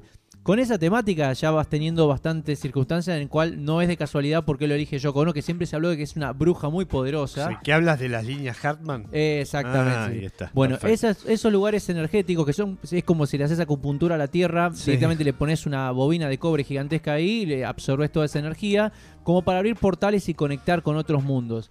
John Lennon, obviamente, decían que dormía con las momias, esto es ahí ya no la sé esta parte, ¿no? Pero tendría mucho sentido en pensar que la idea era eh, conectarse con algo más allá de, este plano físico. Y bueno, que no es casualidad que también se movieron algunas. Bueno, sí, dormía con una momia oriental. Eh, eso ni eh, En el 68. que no, porque nunca aprendió a cantar, ¿eh? Eso también es cierto. Y era una momia, si la ves, eh, parecía una momia. Yo con, sí, después se, se ayornó, empezó a cortarse el pelo de otra manera, pero en esa época parecía una momia. Estaba al lado de John Lennon, lo perseguía las sesiones de grabaciones. Yo, creo bastante, tenía, tenía una oscuridad que se la podía ver, ¿eh? Ahora, eh, seguramente, eh, tuvo su luz también. Tiene, no sé, eh, supongo. pero es brava la energía. El viaje al Amazonas, pero ella también viajó a Colombia, ¿sí? Este, en Colombia también no, llega una parte del Amazonas. Sí, sí, llega, pero me parece que hay, dos historias ahí que cuentan, ¿no? Una que en realidad es, va al Amazonas, pero habla con una chamán que es colombiana. Por, eso, eso es lo que ahí, ahí, ahí, va a ir. Y Yoko Ono, cuando va a ver a esta colombiana, esta chamana colombiana, le encarga hacer trabajos de magia negra. ¿Sí? Lo engancha a John. Para mí es un trabajito para engancharlo. No, un amarre, porque fue. sí, puede ser. Pero, pero también eh, porque Yoko Ono tenía. Ahora no me puedo acordar el nombre a quién le quiso hacer la magia negra o el trabajito este de brujería. Eh, ¿Por qué cuento esto? Porque, bueno, los que nos dedicamos a las cuestiones espirituales, de energía, cuando uno se mete a, trabajar con las energías del bajo astral, ¿sí? Eh, no está dejando que las cuestiones fluyan desde el universo. Entonces están induciendo a, tener cierta, cierto poder eh, en lo que quieren buscar, en lo que van a buscar, pero inducido. Es decir, ahí se hacen rituales, prácticas, este, bueno, las podemos llamar demoníacas si quieren, demoníacas. Este, entonces, y esto también, para mí, esta es mi visión, influyó en la muerte de John Lennon. Para contestarle a Bruno, porque él decía, si era tan bueno John Lennon, este, ¿cómo es que lo mataron?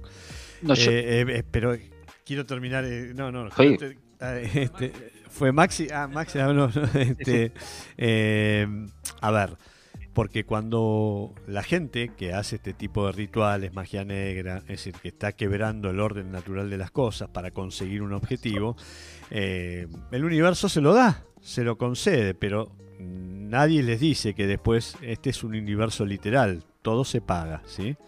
En este plano todo se paga, entonces, si vos mandás una energía de destrucción, ponele, bueno, vos vas, eh, esto es lo que no le dicen los chamanes o brujos a la gente cuando le, encargan hacer este tipo de trabajo.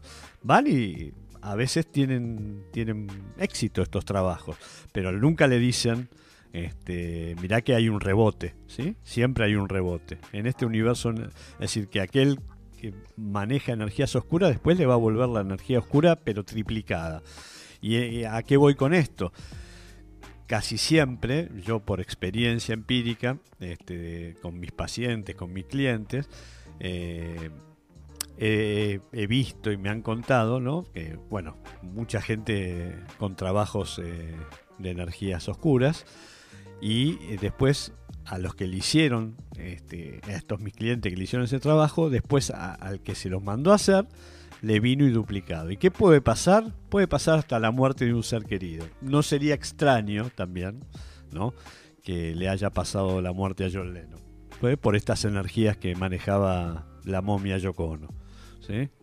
Este, eso es, es una parte, de eso, pero eh, después lo del atentado este, también puede ser producto de esta misma energía. Sí, digamos que eso sería la manifestación de cómo se movieron las energías para que desencadenen todo eso. Exactamente.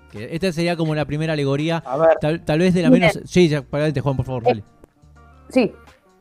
Hablen, hablen. Yo les decía que en el 68, en el 68 Roman Polanski eh, firma ahí el bebé de Rosmarie. También. Y las, y las cuestiones que tenían que ver con lo satánico dicen que fueron supervisadas nada más y nada menos que por Anton LaVey. O sea, hay energía oscura moviéndose todo el tiempo por ahí.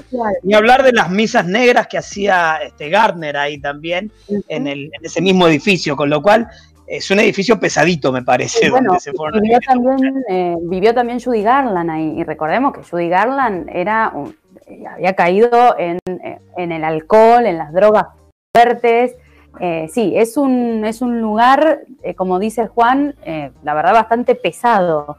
Miren, Yoko dijo, si solo se hubiera concentrado en seguir escribiendo bonitas canciones, hoy estaría vivo todavía.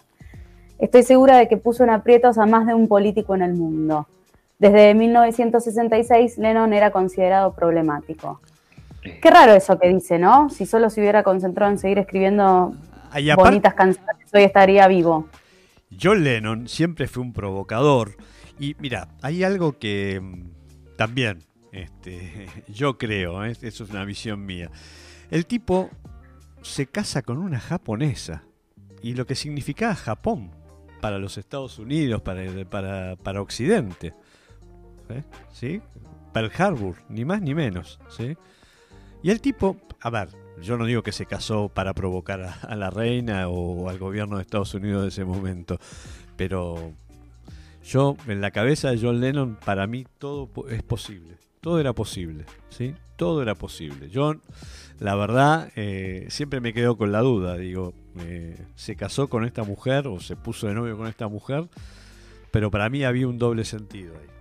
En, en, lo que hizo John Lennon con Yoko Y ahora la próxima pregunta nos va a la cuestión esta, es, eh, puso nervioso a muchos políticos, decía, ¿y qué sería poner nervioso a un político? ¿Qué sabía John Lennon entonces para poner nervioso? Básicamente, la otra sería, eh, y más práctica es, eh, John Lennon puede apelar por la paz, pero a fin de cuentas los ejércitos los sigue dirigiendo el presidente, así que ah, en cierta manera, y la, economía no se va a detener, y como siempre decimos, este doble discurso de, de, de John por ahí porque también se hablaba de que manejaba él un ejército en la zona de Irlanda, por supuesto, porque estaba financiando también eh, algunos ejércitos de liberación y eso el IRA, el IRA. El IRA, exactamente. Entonces, efectivamente, eh, hay conexiones que nos llevan a un John Lennon que también estaba, lo estaban utilizando como para blanquear fondos también que iban a otro lado y estas cuestiones eh, se estaban metiendo con gente un poquito diferenciada. pero la otra que nos lleva es que es, aún así, si la CIA te está monitoreando, la CIA tiene mucha ventaja con todo eso. Es muy raro la muerte de Lennon, o sea, aún así seguía ganando la CIA. O sea, Lennon no, no era nadie.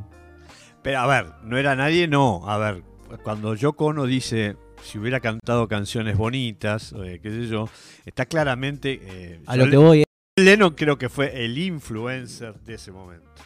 Sí, puede ser. A mí me parece que sabía algo más, algo, algo que excede todavía la lógica de pensarlo con que se trate de plata o política, porque el planteo sigue siendo muy efímero, porque John no te sirve para manipular masas. Entonces, como siempre te digo, la rebeldía es un excelente negocio. Y todo el mundo compra remeras de John Lennon. Entonces, ¿a vos qué te importa si el negocio se sigue vendiendo? Sí, por ejemplo, me acuerdo que John Lennon eh, denunciaba otras cosas aparte.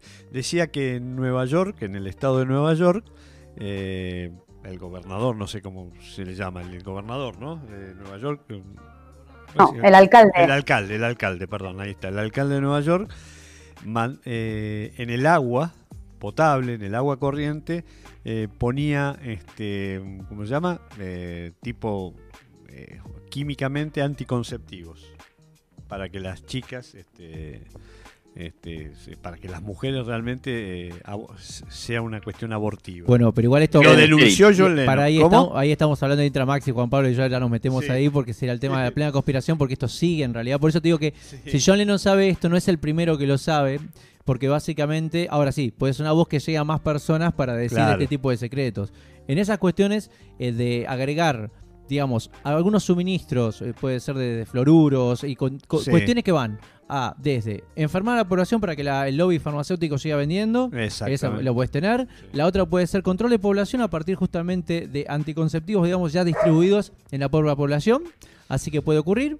Y así que bueno, podríamos pensar que algunos antecedentes eh, no están por fuera de. Por eso te hablo de John Lennon debería saber algo más que nos excede antes de ser político o antes de ser economía. Pero da la casualidad que, o casualidad, que cuando empieza a cantar, a ver, para mí acallaron la voz de John Lennon, que aunque su primer disco no haya sido tan eh, con letras este, directas en contra del establishment y de la política, yo creo que venía. Después, sus, eh, si seguía vivo, iban a venir estas denuncias a través de su música. Esto es lo que yo creo. Pero por algo lo dice, por algo lo dice esto que leyó bueno, Belén. Teóricamente, teóricamente lo mandan a matar porque sabía lo de Paul McCartney. Esa es otra de las conspiraciones. Aparte. Entonces, bueno, es él quería, al parecer quería denunciar todo esto que significaba los Beatles manejando el mundo y que era una empresa gigantesca, que los Beatles no solo significaban los Beatles, sino un montón de elementos como puede ser, que Juan Pablo mencionó, el MK Ultra, puede ser una disidencia controlada, puede ser una gran cantidad de cuestiones que habilitaban a seguir movilizando. de hecho, siempre se dice, hace de chiste, y cuando los, el chiste lo hacen los Simpsons, tienen un deje de verdad también, que puede ser que dice Siempre todas las bandas se han utilizado para influir a las personas para que ingresen al servicio militar. Lo hizo Elvis, lo hizo el Sargento Pimienta y ahí tenemos un montón de frases. El ejército de Kiss. El ejército de Kiss, por supuesto. Entonces, siempre hay alusiones a utilizar la industria de la música también como propaganda hacia algunos elementos de carácter político-militar. No me cabe la menor duda. A, los oyentes, ¿le podés explicar, Juan Pablo, vos, qué es el MK Ultra? ¿Sí? Uf, en realidad acá el, capo de, este, de estas cuestiones debería ser Bruno, que es el que más claro tiene cómo funciona. Yo lo que sí te podría decir es que es un programa, y podríamos estar un programa entero, de hecho, este, hemos hecho alguna vez algún, alguna de estas cosas nosotros, este, pero básicamente es un programa de la CIA desclasificado, o sea, no estamos diciendo nada en este momento que no puedan ir y corroborar en cualquier página oficial, ya que son documentos desclasificados de la CIA, en donde se hicieron algunos experimentos con personas, sometiéndolos a, tortura, a droga, este, para conseguir una resistencia mental tal, este es el oficial, ¿no? La resistencia mental tal que podía, por ejemplo, en medio de la Guerra Fría, bancarse un interrogatorio duro por parte de la gente de la Unión Soviética. Y yo acabo de decir la parte oficial. Bruno, te dejo la, Yo me agregaría una, una parte simplemente que es la traducción misma de lo que significa MK Ultra, ¿no? Que es el Mind Control, desde ya, desde el proceso de lo que es el control mental, basado en ciertos estados eh, alusivos a una, una tortura puntual al ser humano, ponerlo bajo condiciones extremas en la cual ya directamente te desfragmentás y creas alter egos, robots bots o personas que eh, se activan a través de palabras gatillo, por lo cual eh, tener un poco esa sensación de que hay por detrás a veces eh, intervenciones desde este punto de vista, como dijiste vos, son como como, a ver, como eran estos experimentos realizados y llevados a cabo, se están corroborados, eso es lo que digo, que el, ser humano realmente puede entrar en estados de, somnolencia como, como si fuera un hipnotizado y que no sabe cómo actuar después, o actúa y después vuelve en sí ¿no? y no recuerda nada porque fue activado. Entonces, ahí Maxi, por, eso ahí vamos a agregar varias cuestiones. Número uno, que como dijo Juan Pablo perfectamente, acá ya la conspiración desapareció, esto está directamente desclasificado. Te dice, no, nosotros sí, se hizo este proceso que era traído desde los nazis que experimentaban con la creación del soldado perfecto. ¿Cuál es el soldado perfecto? Cualquier persona que haga la orden sin que sepa que está ejecutando la orden. El MK Ultra se produce a través de ciertas drogas que permiten, y torturas por supuesto, donde si yo te bombardeo con digamos, información que te deprime, te deprime todo el tiempo, empezás a justamente bajar defensa. Entonces, ¿qué hago? ¿Qué hago? En ese estado de desesperación se produce una separación de la mente, se produce literalmente una esquizofrenia, separación de una personalidad más, en la cual se queda como una especie de cinta en blanco donde se le puede grabar a esa persona lo que quieras, la orden. Y en esa ejecución, muchos piensan que justamente Chapman es parte de eso, porque disparó, se quedó paralizado y como si ya está, la misión terminó, ni siquiera se acordaba de lo que había pasado. ¿Vos querés decir entonces que Chapman podría haber actuado desde el MKN, MK Ultra. Te especifico por qué podría hacer eso, porque cuando decimos que él lo mata... El guardián en el centeno lo resuelve. claro, ahí viene, ahí la, la, cuestión. Él se queda esperando a la policía y no sale corriendo. En el sentido de que también tenía un libro, El Guardián en el Centeno, que vendría a ser el activador. y, porque se dice que es un libro maldito, ¿no? The Catcher in the Rye, ¿no? Es el título. Sí, sí, como que en verdad el libro tenía las palabras claves que cuando las lees activás dentro de él porque él fue programado para esto. Y si quieren ver algunas alusiones en el cine para demostrar que en verdad Hollywood siempre trabaja con estas temáticas, pongan la naranja mecánica, van a encontrar un poco la ciudad, El Soldado del Invierno, que es la de Capitán América, y después una más boba que parece como joda, pero es, Zulander. exactamente. Lo van a encontrar perfectamente. ¿Cuál? ¿Cuál? Zulander. La película es tan mala y patética que el mensaje pasa sin que lo notes, pero es una película que tiene un montón de grados de seriedad y conspiración, pero que justamente está enmascarado en una película que es absolutamente estúpida. Pero eh, cuando la analizás con la frialdad que tiene, es la creación de soldados que se activan directamente con una palabra gatillo y si tenés una persona al lado no te das cuenta que mataste a alguien porque escuchaste esa palabra justo en algún lugar de transmisión que, bueno, tenía que aparecer. Es, un, es una o simplemente una mirada. Sí, tal cual.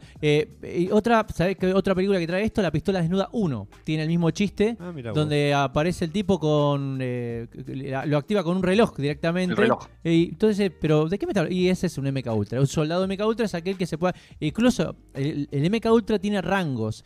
Tiene desde las prostitutas de MK Ultra, que justamente son personas asignadas para estar con grupos de personas de la alta elite y también sacarles información. O sea, actúan como agentes, justamente guardan esto. Después tenés los agentes que son capaces de realizar atentados en lugares puntuales para enmascarar. Por ejemplo, yo quiero matar a una persona puntual. Bueno, tengo que matar cinco para que se encubra que fue un atentado, digamos, disparando a cualquier lado. Pero no, en realidad una persona me importaba, entonces enmascaraba todo. Bueno, este tipo de cuestiones son, son muy interesantes dentro de, esa, de esta conspiración de la que estábamos hablando. Por eso uno decía, eh, ¿qué mató a John Lennon? Porque acá hay algo que lo excede. Fíjate que la persona que lo, digamos que decís Chapman, ¿quién era? Estaba demasiado alejado como para tener algún tipo de lógica de, de matar a John Lennon. Y luego pensamos en un John Lennon que decís, para, para. Cuando analizamos y decíamos, che, John Lennon está metida con una gran cantidad de cuestiones corporativas, ahí sí nos damos cuenta que si este tipo se quiere abrir, no, no, ya sabes demasiado, vos ya no podés salir. En el momento que quieras salir, algo te pasa. Y la otra que me interesa también es pensar al revés. Que John Lennon sabía que iba a morir, que se quería inmortalizar, muy, muy parecido, Max, si te vas a acordar, y vos también, Juan, a lo de, a lo de mm, Kobe Bryant, que también tiene un simbolismo muy interesante porque también es como un sacrificio necesario para la, convertirte en leyenda, para trascender más allá de eso. Y el nombre también tiene una implicancia eh, con esa cuestión. Andy, Warhol. Andy Warhol. Andy Warhol también. Sí, yo Había planteado esto, ¿no? Morirse en el momento de mayor fama para transformar tu, fama en eterna. Yo siempre marco. Perdón, pero Mariano, vos querés agregar algo por ahí, te queríamos, veo que tenés activado el micrófono y me gustaría, bueno, que también la participación. Si no, yo quería seguir un poco con quiero este escuchar a Mariano, obvio. No, bueno, yo quería eh, agregar, eh, porque se mencionó a, Ronald Reagan, a, a, Kennedy, y bueno, eh, como eh, eh, están conectados, eh, curiosamente, con este libro, El guardián entre el centeno, porque a Lee Harvey Oswald se le encontró el libro en cuestión. El mismo libro, exactamente. claro, el asesino de Bobby Kennedy. de Robert. que era...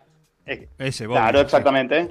De Robert Kennedy también tenía el mismo libro Y curiosamente, el que intentó asesinar a, Ronald Reagan, el señor Hickley, también tenía el guardián eh, entre el centeno. Más pruebas, ¿crees que eso? Sincronicidad. Tal cual. Sincronicidad. Con lo, cual, mm.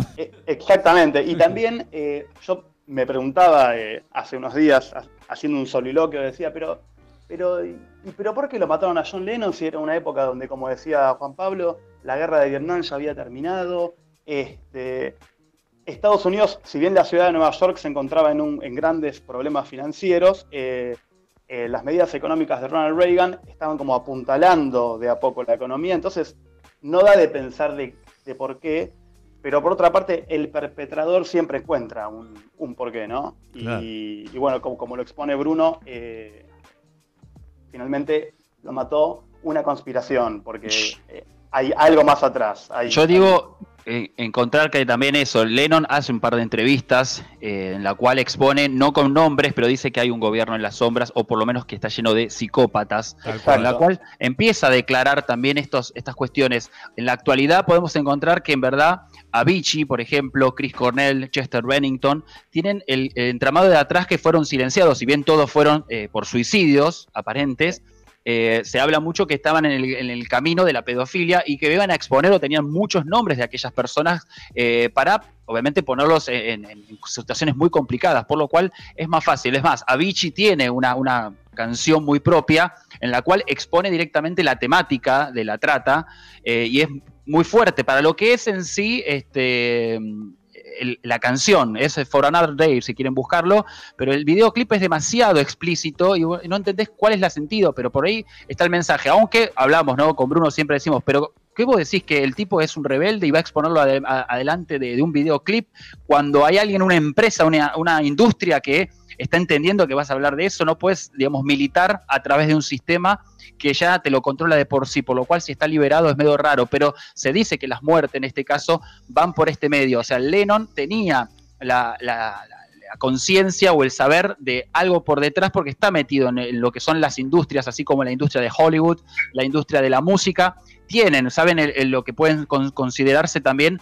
el, el sentido del el club de los 27, eh, yo siempre voy por el lado de la numerología. Lennon tiene su numerología, en este caso, para la muerte puntual, como lo que se suele llamar ritual sacrificio de sangre, eh, que hay por detrás. Como digo, hay invocaciones, aperturas de portales. Yo me meto por el lado mucho más esotérico y más complejo, pero buscando siempre las relaciones con la numerología que puede presentarse. Aún así, eh, lo dejo para, otro tiempo o, lo puedo desarrollar si quieren. Eh, miren, justo, ¿no? Perdón, Víctor, lo escuchamos. Sí, Double Fantasy fue el séptimo disco y último. No sé si eso también para vos. en el en el tema numerológico. Sí, sí, en el sentido del 7 es más espiritual, un número espiritual. Yo siempre lo considero como a Lennon lo, crucificaron, o sea, está el sentido de la crucifixión como Cristo, al, Lennon como símbolo eh, de la parte religiosa, es como un sacrificio en apertura eh, al sentido eh, religioso no necesariamente, pero voy a un ejemplo así, bueno, no, voy, a dar ejemplos, pero el, proceso es, a Lennon lo juzgan, cuando digo, en el 66, cuando dice somos más grandes que Jesús, ya tenés las definiciones. En la balada de Yoko dice, me van a crucificar. el sentido es que siempre está, y muere un 8 de diciembre, que es el Día de la Virgen, eh, llegando a una distancia también puntual de la, del, del, día en que muere, contando al 25 de diciembre, también hay un número formal para también trascender a ese tiempo. Eh, después, como digo, los números siempre están remarcados en el sentido de que buscar, eh, para los que no saben, busquen principalmente, si bien todos los números tienen referencias, tenemos la sensación de que el 11 y el 9 son los números ritualísticos. Sabrán que lo mató con un 38, si suman 3 más 8. 11 es el 11. ¿Cuántos tiros? 5. Bueno, el 5, en verdad, el número primo, o sea, el número, es el, el, 11 es el número primo número 5. 23, eh, eh, que es, em, perdón, los días que suman, en verdad, las fechas, cuando ustedes agarran números, van a encontrar que el 23 también tiene reminiscencia, el 23 es el número primo, número 11. Eh, las cuestiones mismas del Dakota, por ejemplo, la dirección, figura 72, eh, como encontrar datos bastante raros en el sentido de que siempre están remarcadas esas fechas y sabrán que, bueno, el, el 911 eh, McCartney muere, se dice que muere un 9-11, como observarán, siempre están remarcadas esos números que se pueden encontrar en las fechas de John Lennon y muy dirigido al paralelo de lo que es el sentimiento de lo que es John Lennon como la figura de Jesús. También tiene la imagen de Jesús ahí con la, cruzada del Abbey Road. Se nota que tiene también eh, una estética muy parecida a las alusiones. De y vestido de blanco, ¿no? Que es el sacerdote. También. Claro. Sin hablar. Pero, pero como digo, este mundo oscuro que hay por detrás muchas veces remarca. Y yo creo que en verdad en, este, en estas sensaciones de la industria de la música, así como Hollywood, tiene estos eh, adoraciones a entidades, seres, como digo, esta es la parte un poco más oscura y de la parte conspirativa eh, que, bueno, se suele utilizar, como dice así, está el pacto con el diablo, está también, eh, digamos, cuestiones mismas como puede ser adoración a Val, adoración bueno, a Saturno, y hay un par de, entidades que necesitan nuevamente sacrificios eh, o, ofrecimientos, ofrendas como antiguamente se utilizaban. Antiguamente era un, sacrificio real, directo, explícito, ¿no? Sí, pero ahí agreguemos esto entonces. Eh, vos dijiste la palabra sacrificio de sangre, por eso digo que John Lennon me parece ya sabía todo esto y por dónde venía lo que le iba a pasar. Por eso incluso no querés nada más, es la, frase que le dice John Lennon cuando después de firmar, le dice, no querés algo más, como diciendo eh, te falta algo, nada más, que esto. más que esto, le dice. Entonces eh, ahí ya empezamos a entender que John Lennon también entendía que había una, una faceta más que se tenía que cumplir. Él creo que es como que sabía que tenía que morir, pero no sabía cuándo le iba a pasar, o me parece que ya le iban cerrando los números. Ya se lo había dicho Yoko Ono, volviendo al tema, una semana antes, una semana antes de que muera John Lennon, el 8 de diciembre, Yoko Ono le dice, ¿por qué no te vas a las Bermudas? ¿Sí? Y él le dice, no, me voy a quedar pase lo que pase. Ahí está. Y... También en un, en un documental de Leno, creo que, creo que es el documental de Imagine, eh, sale una secuencia donde él dice que había hecho una sesión de Ouija y, bueno, en, esa sesión eh, se le había revelado que lo iban a asesinar, sale explícito. sí, sí, tal cual. Él, sabía de esto. Él sabía y que... tiraba el I Ching también, ¿eh? Exactamente, sí. Y, bueno, en una canción, en una canción, el, eh, ¿cuál es? La balada de John y Yoko. También hace como una profecía, It's gonna crucify me, ¿no? Me van a crucificar. ¿Eh? Y es lo que, lo que dijo Maxi recién. Ahí, ahí hacemos alusión a lo bueno, la profecía, digo. No, no, pero pensamos en esto. Siempre se habla de el MK Ultra a una persona puntual, pero desde la invención de la tele, el MK Ultra es a toda la población. Entonces, ¿qué necesitas para particionar la gente? Necesitas un evento traumático para que la gente se disocie y olvide lo que pasó y te metan la información. Es siempre quiebre, te, lastiman, te quiebran y ahí va la información. Compraste. Entonces, ¿qué, ¿en qué momento necesitas? La muerte de algo que te traume. Por eso también hay cuestiones puntuales de horas y momentos para hacer esto y también qué hacer para justamente partir esto. Generas una carga. Ahí manipulan. Sí, bueno. Pero hay dos cuestiones acá, porque siempre discutimos esto con Max y con Juan, que es la cuestión es, me parece que hay una ley kármica que no debería permitir esto, porque entonces ahí es cuando digo que me parece que esto se puede avisar, si te das cuenta genial, y si no, bueno, pero yo te avisé, porque si no son como muchas ventajas para los malos. ¿Cómo gana el bueno entonces acá? No, bueno, lo de la ley kármica es todo un tema para hablar eso, ¿no? Bueno, por eso justamente pero, te a John Lennon. Pero yo creo, yo creo manejando esos temas, que uno ya, este, cuando uno nace, entra en esta encarnación, eh, ya se nos, se nos vela esa información, pero sabemos que en el inconsciente está eso, cómo vamos a morir, de qué manera vamos a, morir. Nada, es casualidad, ¿no? Este, ahora yo decir si John Lennon era tan bueno, tan malo, pues si hubiera sido tan bueno no hubiera muerto de esta manera. Yo eh, me corro de esa discusión porque hay mucha gente muy buena que murió de esa manera. El que a hierro mata, a hierro, muere. Entonces por ahí en otra vida John... Puede ser que... vino Chapman y dijo, te, debo estos cinco, toma. También, también. esa es otra mirada, está, perfecto, sí, no, no. Pero yo creo que, bueno, eh, claramente lo mataron, fue una conspiración, lo mataron porque el tipo sabía muchas cosas y las iba a denunciar. Sí, el problema es cuando dicen es en el relato oficial que se encuentra, se sabe que dice no, lo mató un fanático y se sabe que Chuckman no era fanático de, nada, o sea, no tenía la seguida. No. Sí, lo que él después dijo, sí, yo escuchaba las músicas de los Beatles cuando declaró estando en prisión. Pero por eso ya está mal predeterminado el fanático, ¿no? No era fanático. Primero no ni siquiera para ir, o sea, una persona que ni siquiera era gustoso de los Beatles o por lo menos tenía algo en referencia a eso, si les gustaba, pero esa idea del relato ya está mal, está caída, digamos, eso es parte mal. Tal cual, tal cual. Y bueno, igual hay, hay cosas que no se entienden, ¿no? Este hombre, David Chapman, ya tendría que estar libre, ¿sí? Sí, pero cada vez que tiene una audiencia de libertad condicional se lo niegan. Se lo niegan, porque, Yoko Ono. Parece que no tiene, le pasó lo mismo que a Charles Manson, otro asesino que nosotros, que también podríamos relacionar con el MK Ultra y con los Beatles. Claro. Eh, próximo programa, y con el Dakota, con Dakota a través de lo que es este la, más conocida de las personas que, que, él, que él mandó a asesinar.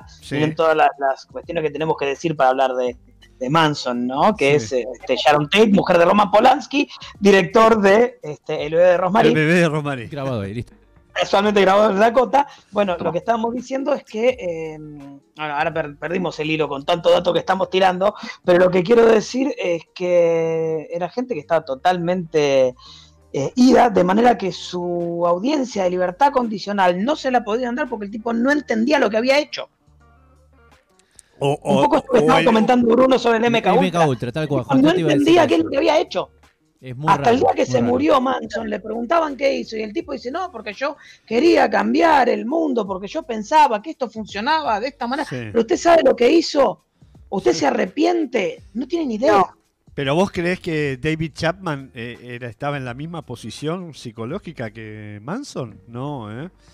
Eh, ¿En qué sentido? No, bueno, por lo menos. Pero no este, sé si. de cambiar el mundo. una barbaridad, ¿no? Claro. Por lo menos lo, hizo él, digamos. Este, Manson mandó a la gente a matar. Este tenía el gusto de lo artesanal, diría, Manolito. ¿No? Pero. Ahora, hay dos, perdón, ¿eh? Hay dos cosas eh, muy llamativas. Que la primera es que eh, Chapman hizo varios viajes. De hecho, lo iba a matar antes y se arrepiente y, se, y vuelve para su casa. Y está. O sea, una es eh, cómo el tipo anduvo eh, por los aeropuertos eh, con un arma cargada, nadie lo paró. Y la otra es em, cómo los, los guardias de seguridad del Dakota le daban toda la información, porque le decían, no, viene a tal hora, sale a tal hora. Es, sumamente raro eso, ¿no? Sí, el, dato extraño. El portero uruguayo, el señor Perdomo, ¿sí? Este... Ah. que no, me que, no lo vio, que no lo vio metido ahí, lo, lo, tiene que haber visto. Muy raro eso, sí. Muy raro. Igual, Marian, todos esos controles tan estrictos que nosotros estamos acostumbrados. Es verdad, sí. todo eso, eso es a partir de la Patriotic Act, que es después del 9-11 del 2001. Claro, exactamente. Sí, porque hay igual en Estados Unidos, en muchos estados, no sé si en todos los estados, eh, la portabilidad de armas es, es legal, sí. Sí, pero ahí en la puerta del Dakota te sacan corriendo. Yo me quise sacar, me saqué fotos, de hecho, eh, como no, pero me quise acercar un poco más, quise como, como estar cerca, bien pegada a la reja, y ahí salió el, uno de los guardias, que era un monumento de tipo, y te sacan corriendo, así que sí.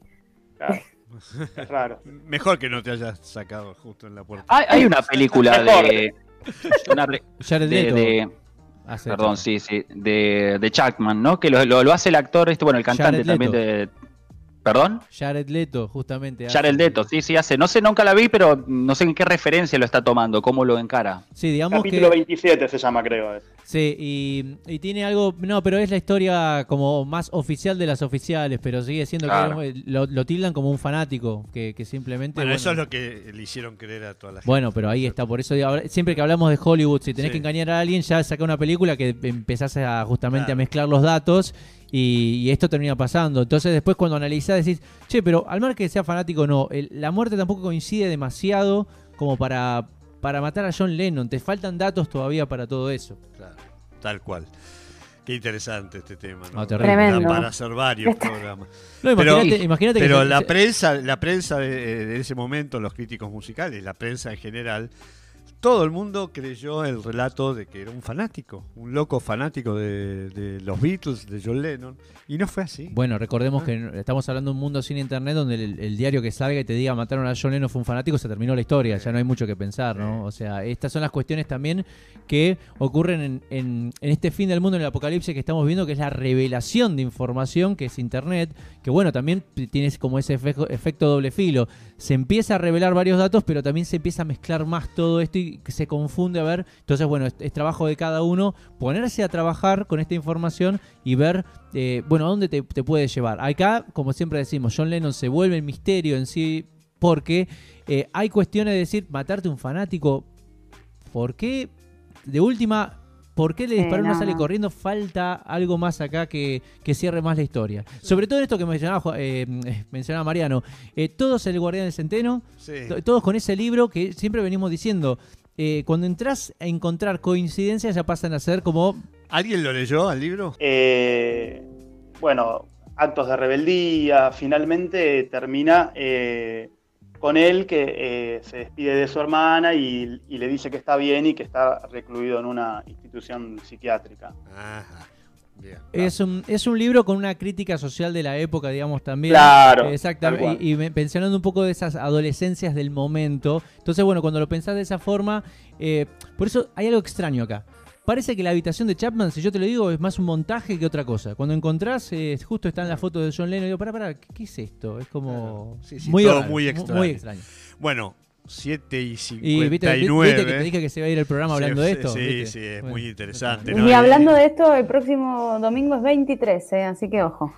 ya tenemos. 23 de agosto. ¿Cuál será? Ojito, ¿eh? Guarda, guarda. Es más feliz el libro que tiene Víctor ahí al lado también, cuídate. Mejor no adelantar nada. Bueno, gracias Maxi, gracias. sí, justamente acá los comentarios, uf, qué bueno que se puso el programa, terribles datos, increíble. Bueno, acá eh, haciendo mención, este no, en ese no va a cargar, que se, pero te, los comento un poco acá del celular, muy buen programa. Eh, Leno movía masas, este, sí, bueno, excelentes acotaciones Juan, terribles datos Max. Y bueno, ahí está un poquito de esto. Gracias a las 15 personas que se quedaron escuchando el programa. Muchas gracias a todos. ¿eh? Eh, gracias por estar en Frecuencia Beatle y tenemos más conspiraciones ¿eh? para hablar. en el próximo, en el 23, vamos a hablar de, vamos a hablar de, de lo que por ahí quedó inconcluso este domingo, ¿sí? 16 de agosto del 2020. Gracias a todos, gracias Maxi, gracias Bruno, gracias Mariano, Juan Pablo, Belén. Mi nombre es Víctor Di Girolamo, buenas noches. Eh, la operación técnica, como siempre, el genial Alexis Cogo. Y bueno, los invitamos, como siempre, los domingos de 18 a 20 horas por Aleco Entretenimiento con Frecuencia Beatle. Que tengan una buena semana. Chau, chau.